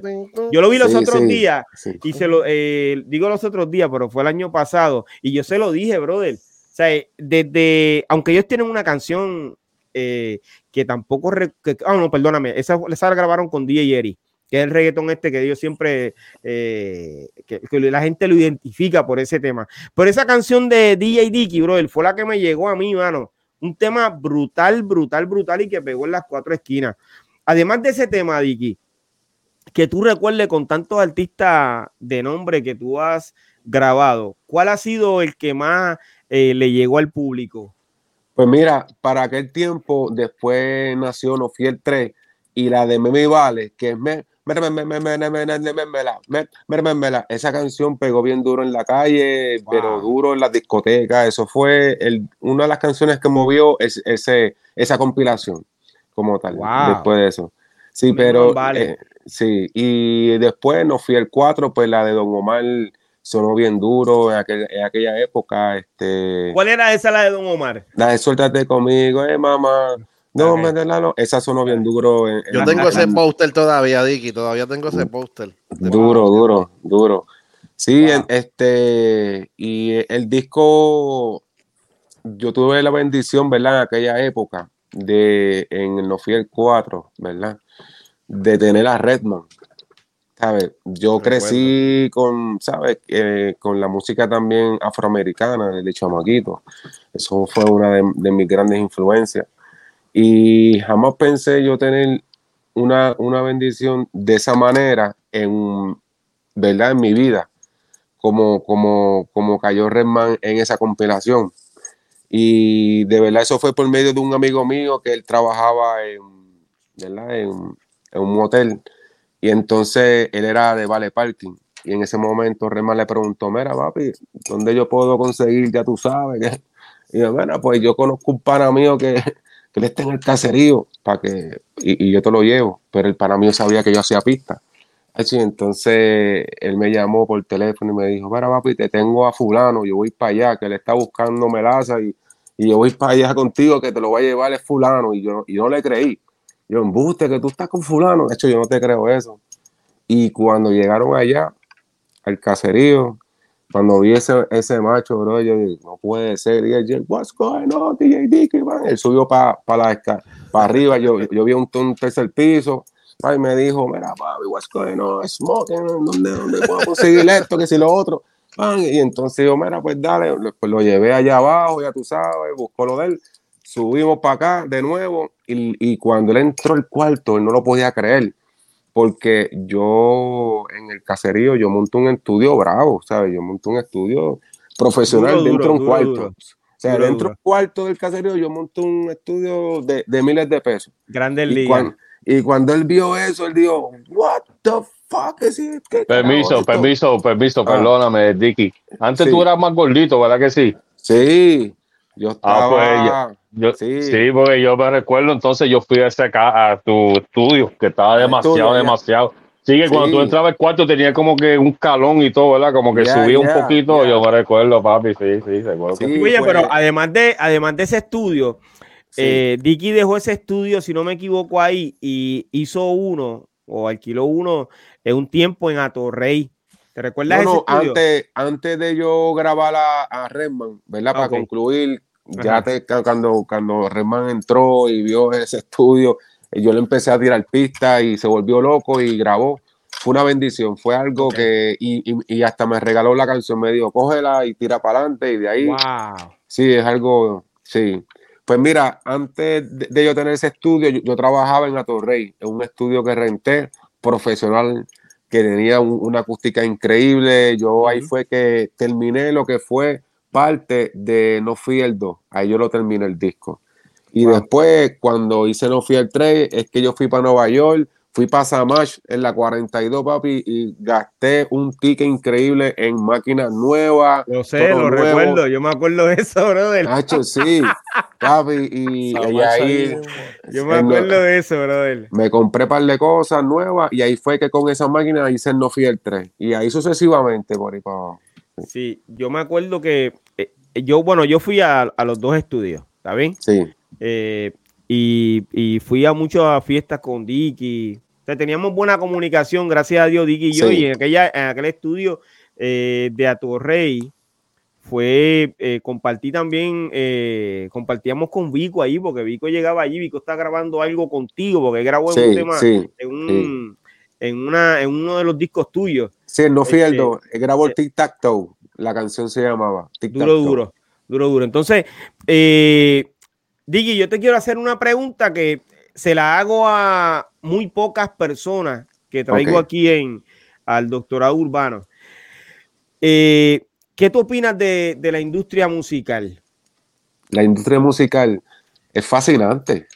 Esto es, esto es un mundo que, que, es fascinante lo que esto está lleno de la de, uno mira para atrás lo que cómo empezó, ¿sabes? Uno mira para atrás como tú mismo empezaste, Piro, que tú cantó el aborto, yo fui, yo fui oyente tuyo también, y yo me pongo ya a, analizar y a estudiar lo que, la evolución, lo que es el género urbano, y tenemos que sentirnos primeramente orgullosos de lo, de lo que es la industria, porque somos una parte, somos un granito de somos un pequeño pilar de lo que es la evolución de lo que está sucediendo ahora mismo y, tenemos que estar bien agradecidos.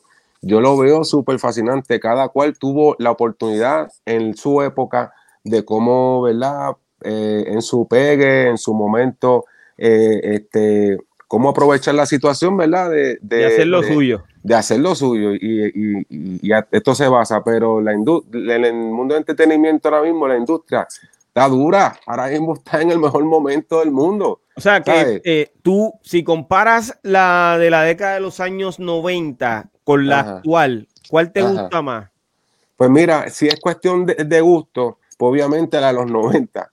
Okay. Pero obviamente, este, en estos tiempos, pues lo bueno es que si tú zumbas una canción que le llega al público y está dura, pues te hace millonario de una.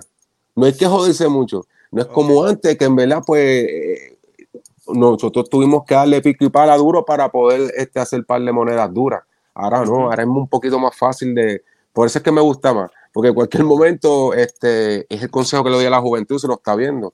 Oye, haga música dura, aproveche este el momento de, la, de lo que en cualquier momento, si uno hace algo bueno de una, te puede hacer millonario. Nosotros no, nosotros tuvimos que darle pico y pala dura a esto. Es correcto. Entonces, eh, ¿tú crees que existen amigos y colegas con lealtad dentro de esta industria?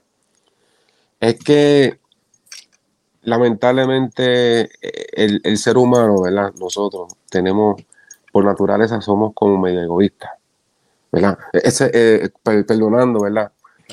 Lo, lo, que está pasando es que la lealtad, pues, yo, yo, creo en la lealtad.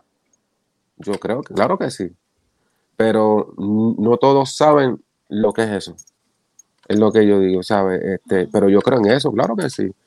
¿Tú crees eso, pero ¿has sentido lealtad de, de, por ejemplo, de, de toda esta gente eh, a los que... De lealtad de, de, muchos, claro que sí, pero, pero no de todo, ¿sabes?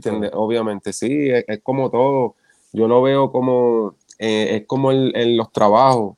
No hay a mí, eh, son muy pocos los que son leales en los trabajos, compañeros. Es lo mismo también acá en el, mundo, el mundo de la industria, es lo mismo. Hasta en el corillo de los panas. Eh, Exactamente. Siempre pasa lo mismo, son seres humanos.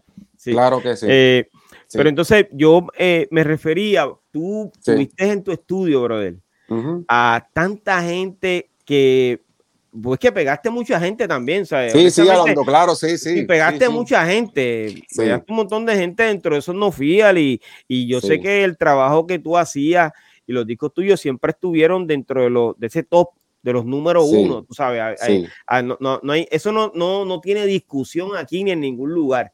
Eh, por esta gente, después que salen, que todo el mundo hizo, como que hice su rancho, su, su carrera aparte, eh, tú entiendes que eh, no debió haber sido de esa forma, sino que, que todos pudiesen seguir con aquella unión, aquellos varios artistas, aquellos, ¿sabes? seguir con esa misma gente y que estuviese hoy aquel mismo concepto todavía dándose.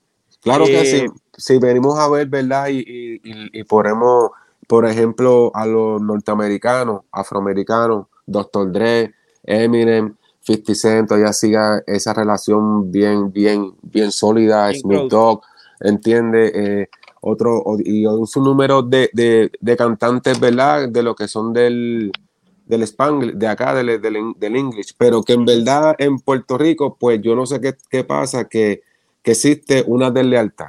De verdad que sí, que hay que decirlo así. sí. Ah, viste que llegaste al punto, llegaste al punto, pero mira, para que no te comprometas tanto, tranquilo, no tienes que decir no, no, no, no, no, está bien, está bien. Yo entiendo que no son todos, no son, todos, pero existe eso. Existe, eh, entonces yo eh, creo, ¿verdad? Que, que, que, de momento cuando comienza el dinero a fluir de verdad dentro de la industria, ahí fue que la gente como que se separó. Eh, eh, esto no tiene que ver con el tema, pero olvidé mencionar un DJ, ¿ok? Que básicamente hoy le, hoy le lo han bautizado como el padrino del reggaetón y el DJ Nelson. Y es que me están escribiendo y yo olvidé mencionar ahorita a DJ Nelson. DJ Nelson pues ha trabajado duro también dentro de la industria. Eh, ¿Se ya lo menciona, ya lo menciona. Sí, ah, ok, está bien, está bien. Pues ya, ya fue mencionado, ok. Eh, gracias por eso. Y Nelson, yo sé que en algún momento va a estar con nosotros aquí en el doctorado urbano.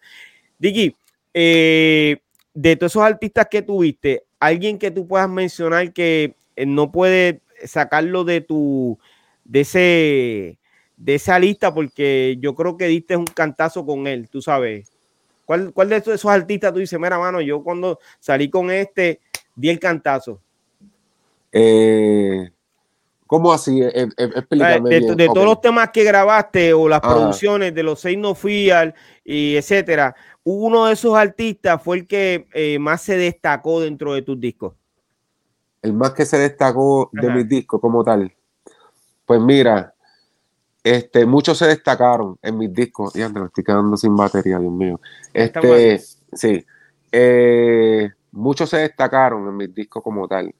pero yo entiendo que eh, los que se destacaron, que ahí fue donde D.A.D. tuvo también una evolución en trabajar con ellos, fue en Lito y Polaco, cuando cantaron en mis discos. Ahí yo cuando estaba en la musa bien dura de yo hacer hip hop, cuando ellos tiraron en, en mis discos, pues fue una combinación tan dura que ahí fue que fue la creación de lo que fue Masacre en sí y el dúo Lito y Polaco, etcétera, con DJ Tiki aquella época. Para mí fue. O sea que, bueno, ese, eso sería otro tema para otro podcast. No te voy a preguntar sobre eso, porque tengo hay muchas preguntas. Si mencionaste a Lito y a Polaco, hay como 20 preguntas, pero nada, mira, Dicky, sé que te estás quedando sin batería y, y, estamos ahí, como quien dice, eh, eh, con el tiempo. ¿Dónde te pueden conseguir los seguidores de este podcast? Pues mira, me pueden conseguir en Instagram en DJ No Fiel. Pueden conseguirme, pueden ver mis videos en DJ No Fiel, DJ TV. Pueden conseguirme en TikTok DJ 16. Estamos activos. Wow, y yo sé que Dicky está bien, pero que bien activo en, en Instagram. Lo, lo, veo mucho ahí, lo sigo. Y yo quiero que ustedes sepan que esta entrevista para que se diera hoy, yo llevo tiempo detrás de DJ Dicky, ¿ok? Pero agradezco de corazón. Sí, sí, gracias. Que hayas estado con nosotros. Dicky, eh, antes de que te vaya, háblame de, tus nuevos proyectos, ¿con qué vienes próximamente? Sí, pues mira, este, ahora mismo quiero hacer hip hop de nuevo, pero obviamente usando elementos nuevos. Es como un, crear como un, una nueva evolución de hip hop, pero al estilo D.A.D. que sin perder la esencia. Y estoy haciendo par, de, par, de, par de ritmos nuevos. Este, estaba empezando a, a, a, ver si, si, le hago video a las canciones que estoy produciendo, que es como eh, reggae Yo quiero traer ese movimiento que es como un reggaetón con música electrónica, etcétera. Este, tengo unas cositas que no puedo decir, pero voy a hacer unos videos bien locos, este, con ese concepto de música para ver qué pasa, este, sin perder la esencia, lo que es el reggaetón de nosotros y la cultura, etcétera, por ahí Sí, eso es lo que estoy haciendo. Y ya lo dejaste en récord aquí, que el que se venga a copiar, y eso está aquí, bro. Ya di que dijo que estaba haciendo eso. No venga a salir esta misma noche a hacer reggaetón y, y hacer 20 cosas porque te conocemos. Óyeme, eh, Dicky, gracias, gracias de corazón, brother. Y uno de los proyectos, yo lo quiero mencionar, es eh, un temita que tenemos con los babies del reggaetón, donde D.A.D. que ya entró en el, en, el, en el proyecto. Le agradecemos de corazón y esperamos que los babies del reggaetón puedan sonar duro con el beat de eh, DJ Dicky, brother. Antes de irme, quiero aprovechar este, para los que me están viendo. Eh, además de el 2024 voy a lanzar mi primer libro que ahí es que yo voy a, eh, de ahí van a ver fotos con este con, colegas, fotos nunca vistas en, en, la vida de la historia musical, con artistas, los viajes, etcétera, desde chamaquito, cómo comencé, cómo fue que empecé, mis caídas, qué cosas pasan en la industria, qué cosas no saben ustedes, etcétera. Ya tú sabes, ahí todo el mundo. Un libro eh, básicamente bien, bien interesante, biográfico. pero bien interesante, bien, bien hecho, bien con mucha pasión, bien bonito, bien chévere para el público, para diferentes edades. Va a tener dos idiomas, va a ser en inglés y español. También va a ser dramatizado por YouTube, el libro audible. Así que bien interesante. Un palazo, de verdad que sí. Sí, eso se lee para el 2024. Eh, eh, va a ser de verdad bien interesante, se lo recomiendo. Sí. Wow, Dicky, te felicito de corazón y yo te deseo mucho éxito en tu nuevo proyecto. Y, estamos ahí, eh, estamos ahí. Espero que podamos hacer cosas bonita y que nos, nos, podamos poner nuevamente en contacto para, ya tú sabes, seguir haciendo 20 cosas. Dicky, gracias de corazón, muchachos. Vamos a despedir a Dicky como él se lo merece, brother, con un fuerte aplauso. Mi hermanito DJ Dicky, brother. Gracias. adelante siempre, hermano. Bien, para adelante. Wow se fue Dicky antes de. La batería. agradecido, mano. La batería fue. Sí, sí. Tremendo, tremendo pana, ¿viste? DJ Dicky, brother. Ha hecho discos que, que han sido éxitos. Busquen, busquen la historia que DJ Dicky eh, está entre los primeros en Puerto Rico, ¿ok? Con la música que ha hecho desde los años 90. Eh, Mira, este, antes, muchachos, ¿verdad? Discúlpeme me, me retiro porque de verdad que estoy, estoy ¿Estás en qué? esta brega. Estoy en esta brega de la. ¿Estás en esa brega? No, no me siento bien, so. Está bien. Mucho Un era, que te Que mejores, mejore, que te recuperación, de verdad que sí. Este, Gracias, gracias. Eh, Dale, que pasen buenas noches. sí, Mira, me tira, me tira, yo paso por tu casa y te llevo un siete jarabes de eso. Esa Está es bien. dura, pero los hechos acá, ¿verdad? Porque no venga. Sí, sí. ese- un Cuídate, pitorro que me va a traer esto, un roncaña, ¿vela? Cuídate, hablamos. Está bien. Saludos. Óyeme, eh, Don Fígaro, eh, ¿qué tenemos? ¿Cuál es la historia o que vamos a contar y de qué vinilo eh, vamos a hablar hoy? Bueno, hoy La venimos en la School Teca. Teca. Venimos con Busy B. Busy B. wow. Running Things. Ok. Um, Busy B, conocido por nombre verdadero de David James Parker, nacido en octubre 26 del 62, ¿verdad? ¿Por qué te digo su cumpleaños y paro aquí? Porque pues él cumplió, él cumple en octubre 26, yo cumplo en octubre 27, ¿verdad? Nada más dejándolo por ahí, ¿sabes? Para muchachos que ya mismo los veo allá en la isla, tú sabes. Este, pues nada, el hombre nació en el 62, este, de Nueva York. Um, mejor conocido por Chief Rocker Busy Bee o Starsty Busy Bee, ¿verdad? Este, pero muchos lo conocen por Busy Bee. Este, recuerdo la confusión, ¿verdad? De cuando, cuando yo conocí a Bule, porque Bule se llamaba Bule Busy Bee, y yo recuerdo este rapero que se llamaba Busy Bee, y yo, y estaba como que, pues, Bule Busy Bee, Busy Bee, pero es Buzzy, no, no Busy. So, ahí es la diferencia en el 77, este, este que entra este hombre al escenario de la música, ¿verdad? Este, trabajó con los, los pioneros de los pioneros de African Babata, Melly Mel, todo eso, él trabajó con todo ellos. En los principios de los 80, este, Africa Bambata lo invita a que se una a Zulu Nation, eh, ¿verdad? Entonces se une un, un Young MC, era un, él- ya él rapeaba para ese tiempo, pero también era un DJ. So, ellos lo contratan para que, ¿verdad? Para los parties de ellos de, de Zulu Nation, pues él era que tiraba los parties y todas esas cosas. En el 80 saca su primer este single, pero no estaba solo, era un varios artists, ¿verdad? Salen otros artistas, sale Ed, este, sale DJ Small, Cowboy, que era de los Previous Five, y, y Raheem, um, Mr. Ness, Melly Mel, ¿sabes? Salen varias gente, gente de, de, de, de Zulu Nation y de los um, Previous Five, y sale Melly Mel, y él sale con una canción con ellos ahí. Esa fue su prim- la primera vez que estuvo en vinilo, ¿verdad? Que fue en el 80 por Brass Records. Entonces, él es conocido originalmente, ¿verdad? Bee, por los retos. Si no sé si, si recuerdan cuando hablamos de la, la historia de, de Kumo D, um, que fue que Kumo D, cuando estaba en el grupo de Treasury Street, una vez estaban cantando en un sitio y él estaba cantando que, que él era el mejor, que saca MCs y toda esa mierda, y Ku- Kumo D lo cogió personal y fue y lo retó ahí, que es el primer reto que se dice documentada, ¿verdad? Y se hicieron dos MCs, que Kumo D pues salió, salió, ¿verdad? Como el ganador de ese, de ese reto. Pero que se dice que es el primer reto, ¿verdad? Documentado. Y también yo te mencioné a BCB cuando estaba hablando de la historia de Roxanne Shante, este, cuando Roxanne Shante, este, yo le había contado que ella había entrado a una competencia, pero perdió, que después Curtis Blow, que era uno de los jueces, le admitió a ella años después que ella en verdad había ganado, pero él no solo que ella era a ella, porque ella era mujer y chamaquita y qué sé yo qué. So, ese mismo BCB es este, ¿verdad? En el 82, pues sale en el soundtrack de Wild Style, que Wild Style, para que conocen, es una película, se dice que es la primera película que tiene, ver- que tiene que ver con hip hop, que es Wild Style, que es de graffiti y cosas así, pero sale gente rapeando, salen varios grupos.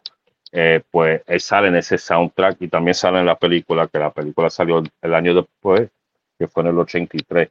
En el 85, pues él ganó este el New Music Seminars MC porque él seguía compitiendo, siempre estaba en competencia. So, él se ganó esa competencia, que era una, una competencia como del mundo, ¿verdad? Eran, cogían- en verdad no era mundial todavía, pero le- se, se llamaba así porque buscaban gente de todos lados de los barrios y eso y, y se retaban. Pues él ganó en la correa eso fue en el 85. Entonces, este, en el 80, pues desde el 80 al 2010, este hombre ha salido un montón de singles. Eso es lo que ha hecho, un montón de singles con varios artes o salió como solo, como solista, ¿verdad? Hizo mucho, salió también muchos singles con Africa Bambata, KRS-One, tiene un par de canciones con KRS-One, Funkmaster Flex, De La Soul y, y varios artistas, ¿verdad? Él llegó a sacar solamente dos álbumes. El primer álbum fue en el 88, se llamaba Running Things, igual que este disco, Running Things, ¿verdad? Él salió por MCA Records y fue oro. Ese álbum fue oro. Eso fue en el 88. En el 92 sacó su segundo y último álbum que se llamaba Thank God for Busy Bee. ¿verdad? En el 2002 pues sale la película Paid in Full. En el 2007 sale un documental este, que se llamaba Hip Hop Legends, ¿verdad? Él siendo uno de los legendarios que empezó bien a una temprano, ¿verdad? Cuando empezó el hip hop, él ya estaba ahí. Entonces, este, uno de los datos curiosos que yo quería hasta hablar de, de BCB es que en ese álbum que yo te estoy diciendo que salió en el 88, que fue oro, ¿verdad? Él, él tenía una canción en ese álbum que se titulaba Suicide. Ese, bueno, 30 años atrás, ¿verdad? 30 años después que salió el, el álbum, es que él grabó el video de esa canción. So, en el 2018 fue el que grabó el video que, de una canción que grabó en un álbum que salió en el 1988. En el 2018 que él grabó el video, so 30 años después. So, ¿verdad? Mi gente, le digo, este, nunca es tarde, ¿verdad? Nunca es tarde para terminar algo que todavía ha comenzado o algo así. Entonces, en el día de hoy, pues BCB sigue rapeando, ¿verdad? Este, y, y nada, y con eso concluimos, ¿verdad? Este episodio de Old School Teca. Se trata de Social Busy Bee con el álbum y la canción, ¿verdad? Este Running Things. Y nos vemos el lunes que viene de nuevo con el Old School Teca. Let's go, baby. Wow, brother. venimos el lunes que viene. Excelente, excelente, brother. Don Fígaro con la Old School Teca. Oye, Fígaro, eh, el último mensaje que diste me gustó mucho porque 30 años después, eh, este rapero graba el vídeo de, de aquella canción. Ujú, Exacto. Por eso lo, lo, lo dije y lo dejé para último, porque como ya tú sabes, nosotros grabamos Sí. la canción de leyenda el año pasado, ¿verdad? Wow. y y entonces ahora que vamos a vamos, a grabar- grabar el video. es Este hombre lo hizo 30 años después, 30 vino a grabar el después, video. brother. So, tú me entiendes. O sea, na- algo que tú hayas Wow. comenzado, se puede terminar. tú sabes, terminarlo, nunca es seguro tarde, que nunca es sí. tarde para terminarlo. Oye, y lo importante es que nosotros estamos en eso. Estamos enfocados en terminar lo que en una ocasión comenzamos. Yo recuerdo, y ya estamos, pues, wow, nosotros hoy dimos como que dice por encima de los gandules, ya, ya sí. Nos fuimos lejos, pero mira, eh, recuerdo eh, que hace tres años atrás, BK Rap me dice, oye, ¿por qué no hacemos algo donde nos reunamos en una canción? Y yo dije, eh, de verdad, le cogí el, el, el mensaje que él me dio. Él es el que básicamente trae la idea de que, mira, vamos a unirnos. Y comienzo yo a llamar a todo el mundo, brother. Y entonces hicimos un grupo en, recuerdo en WhatsApp, ahí estaban todos, todos los raperos, Todos, fal- todos. faltaban, faltaban dos raperos que no voy a mencionar, pero eh, estaba eh, nuestro hermanito que en paz descanse, Bruli MC, en Ah, ese grupo Lisa, Ah, M, estaba Jimmy, bueno, por Rob estaban todos, brother.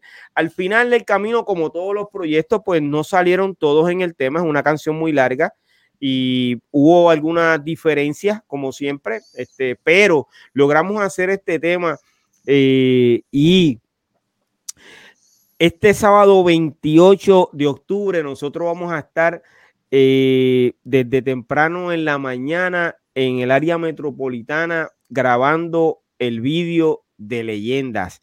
Así que yo invito nuevamente a los creadores de contenido, a los medios de comunicación y al público en general a que se ponga en contacto con nosotros. Ya pronto vamos a decir dónde nos vamos a encontrar, dónde vamos a estar grabando, pero eh, vamos a estar en el área metropolitana grabando este disco que básicamente es video. parte del legado, perdón, grabando el video, parte del legado que nosotros como eh, la primera generación del rap en Puerto Rico dejamos eh, dentro de, de- de- de esta cultura, ¿ok? Eh, yo me siento muy contento porque eh, que estemos todos unidos, eso va a ser histórico, ¿ok? Gente, esto de verdad, eh, eh, esto es algo emocionante. Tengo mis colegas que vienen de, de, fuera de Puerto Rico a compartir y a, a grabar este vídeo porque todos le hemos puesto como estamos interesados en hacer eso, en que se en que se logra el proyecto y como bien dijo Fígaro, nunca es tarde. Ok, entonces nosotros estamos en eso. Eh, todavía estamos vivos, estamos, eh, gracias a Dios, tenemos salud y antes de que ocurra cualquier otra cosa, vamos a hacer ese vídeo y esa misma noche vamos a estar presentándonos en el doble seis de Puerto Nuevo. Así que te esperamos allí porque eh, queremos saludarte, queremos compartir contigo y es gratis la entrada. O sea que no podemos, no puedes pedir más nada, papi. De verdad que no. Gracias a todos por estar conectados con nosotros. Eh, Yalsi, Fígaro, BK Rap, gracias QGD, eh, eh, Perucho, Rivera eh, y DJ que agradecido de todos ustedes por haber estado esta noche eh, con nosotros. Le damos gracias a Dios que hemos llegado al episodio número 35 Ok, wow, mm, ya van 35 episodios. Eh, cada día es una nueva oportunidad y de verdad hay que agradecerle a Dios que tenemos vida, que eh, estamos bien, tenemos salud y hay que cada día disfrutarlo como si fuera el último día, ¿ok? Y yo tengo ese pensamiento. Gracias, mi gente, de todo corazón. Nos fuimos con un fuerte aplauso, ¿ok?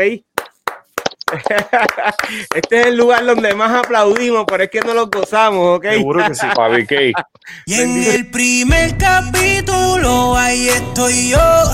No quiero que te ofenda, pero yo soy la historia.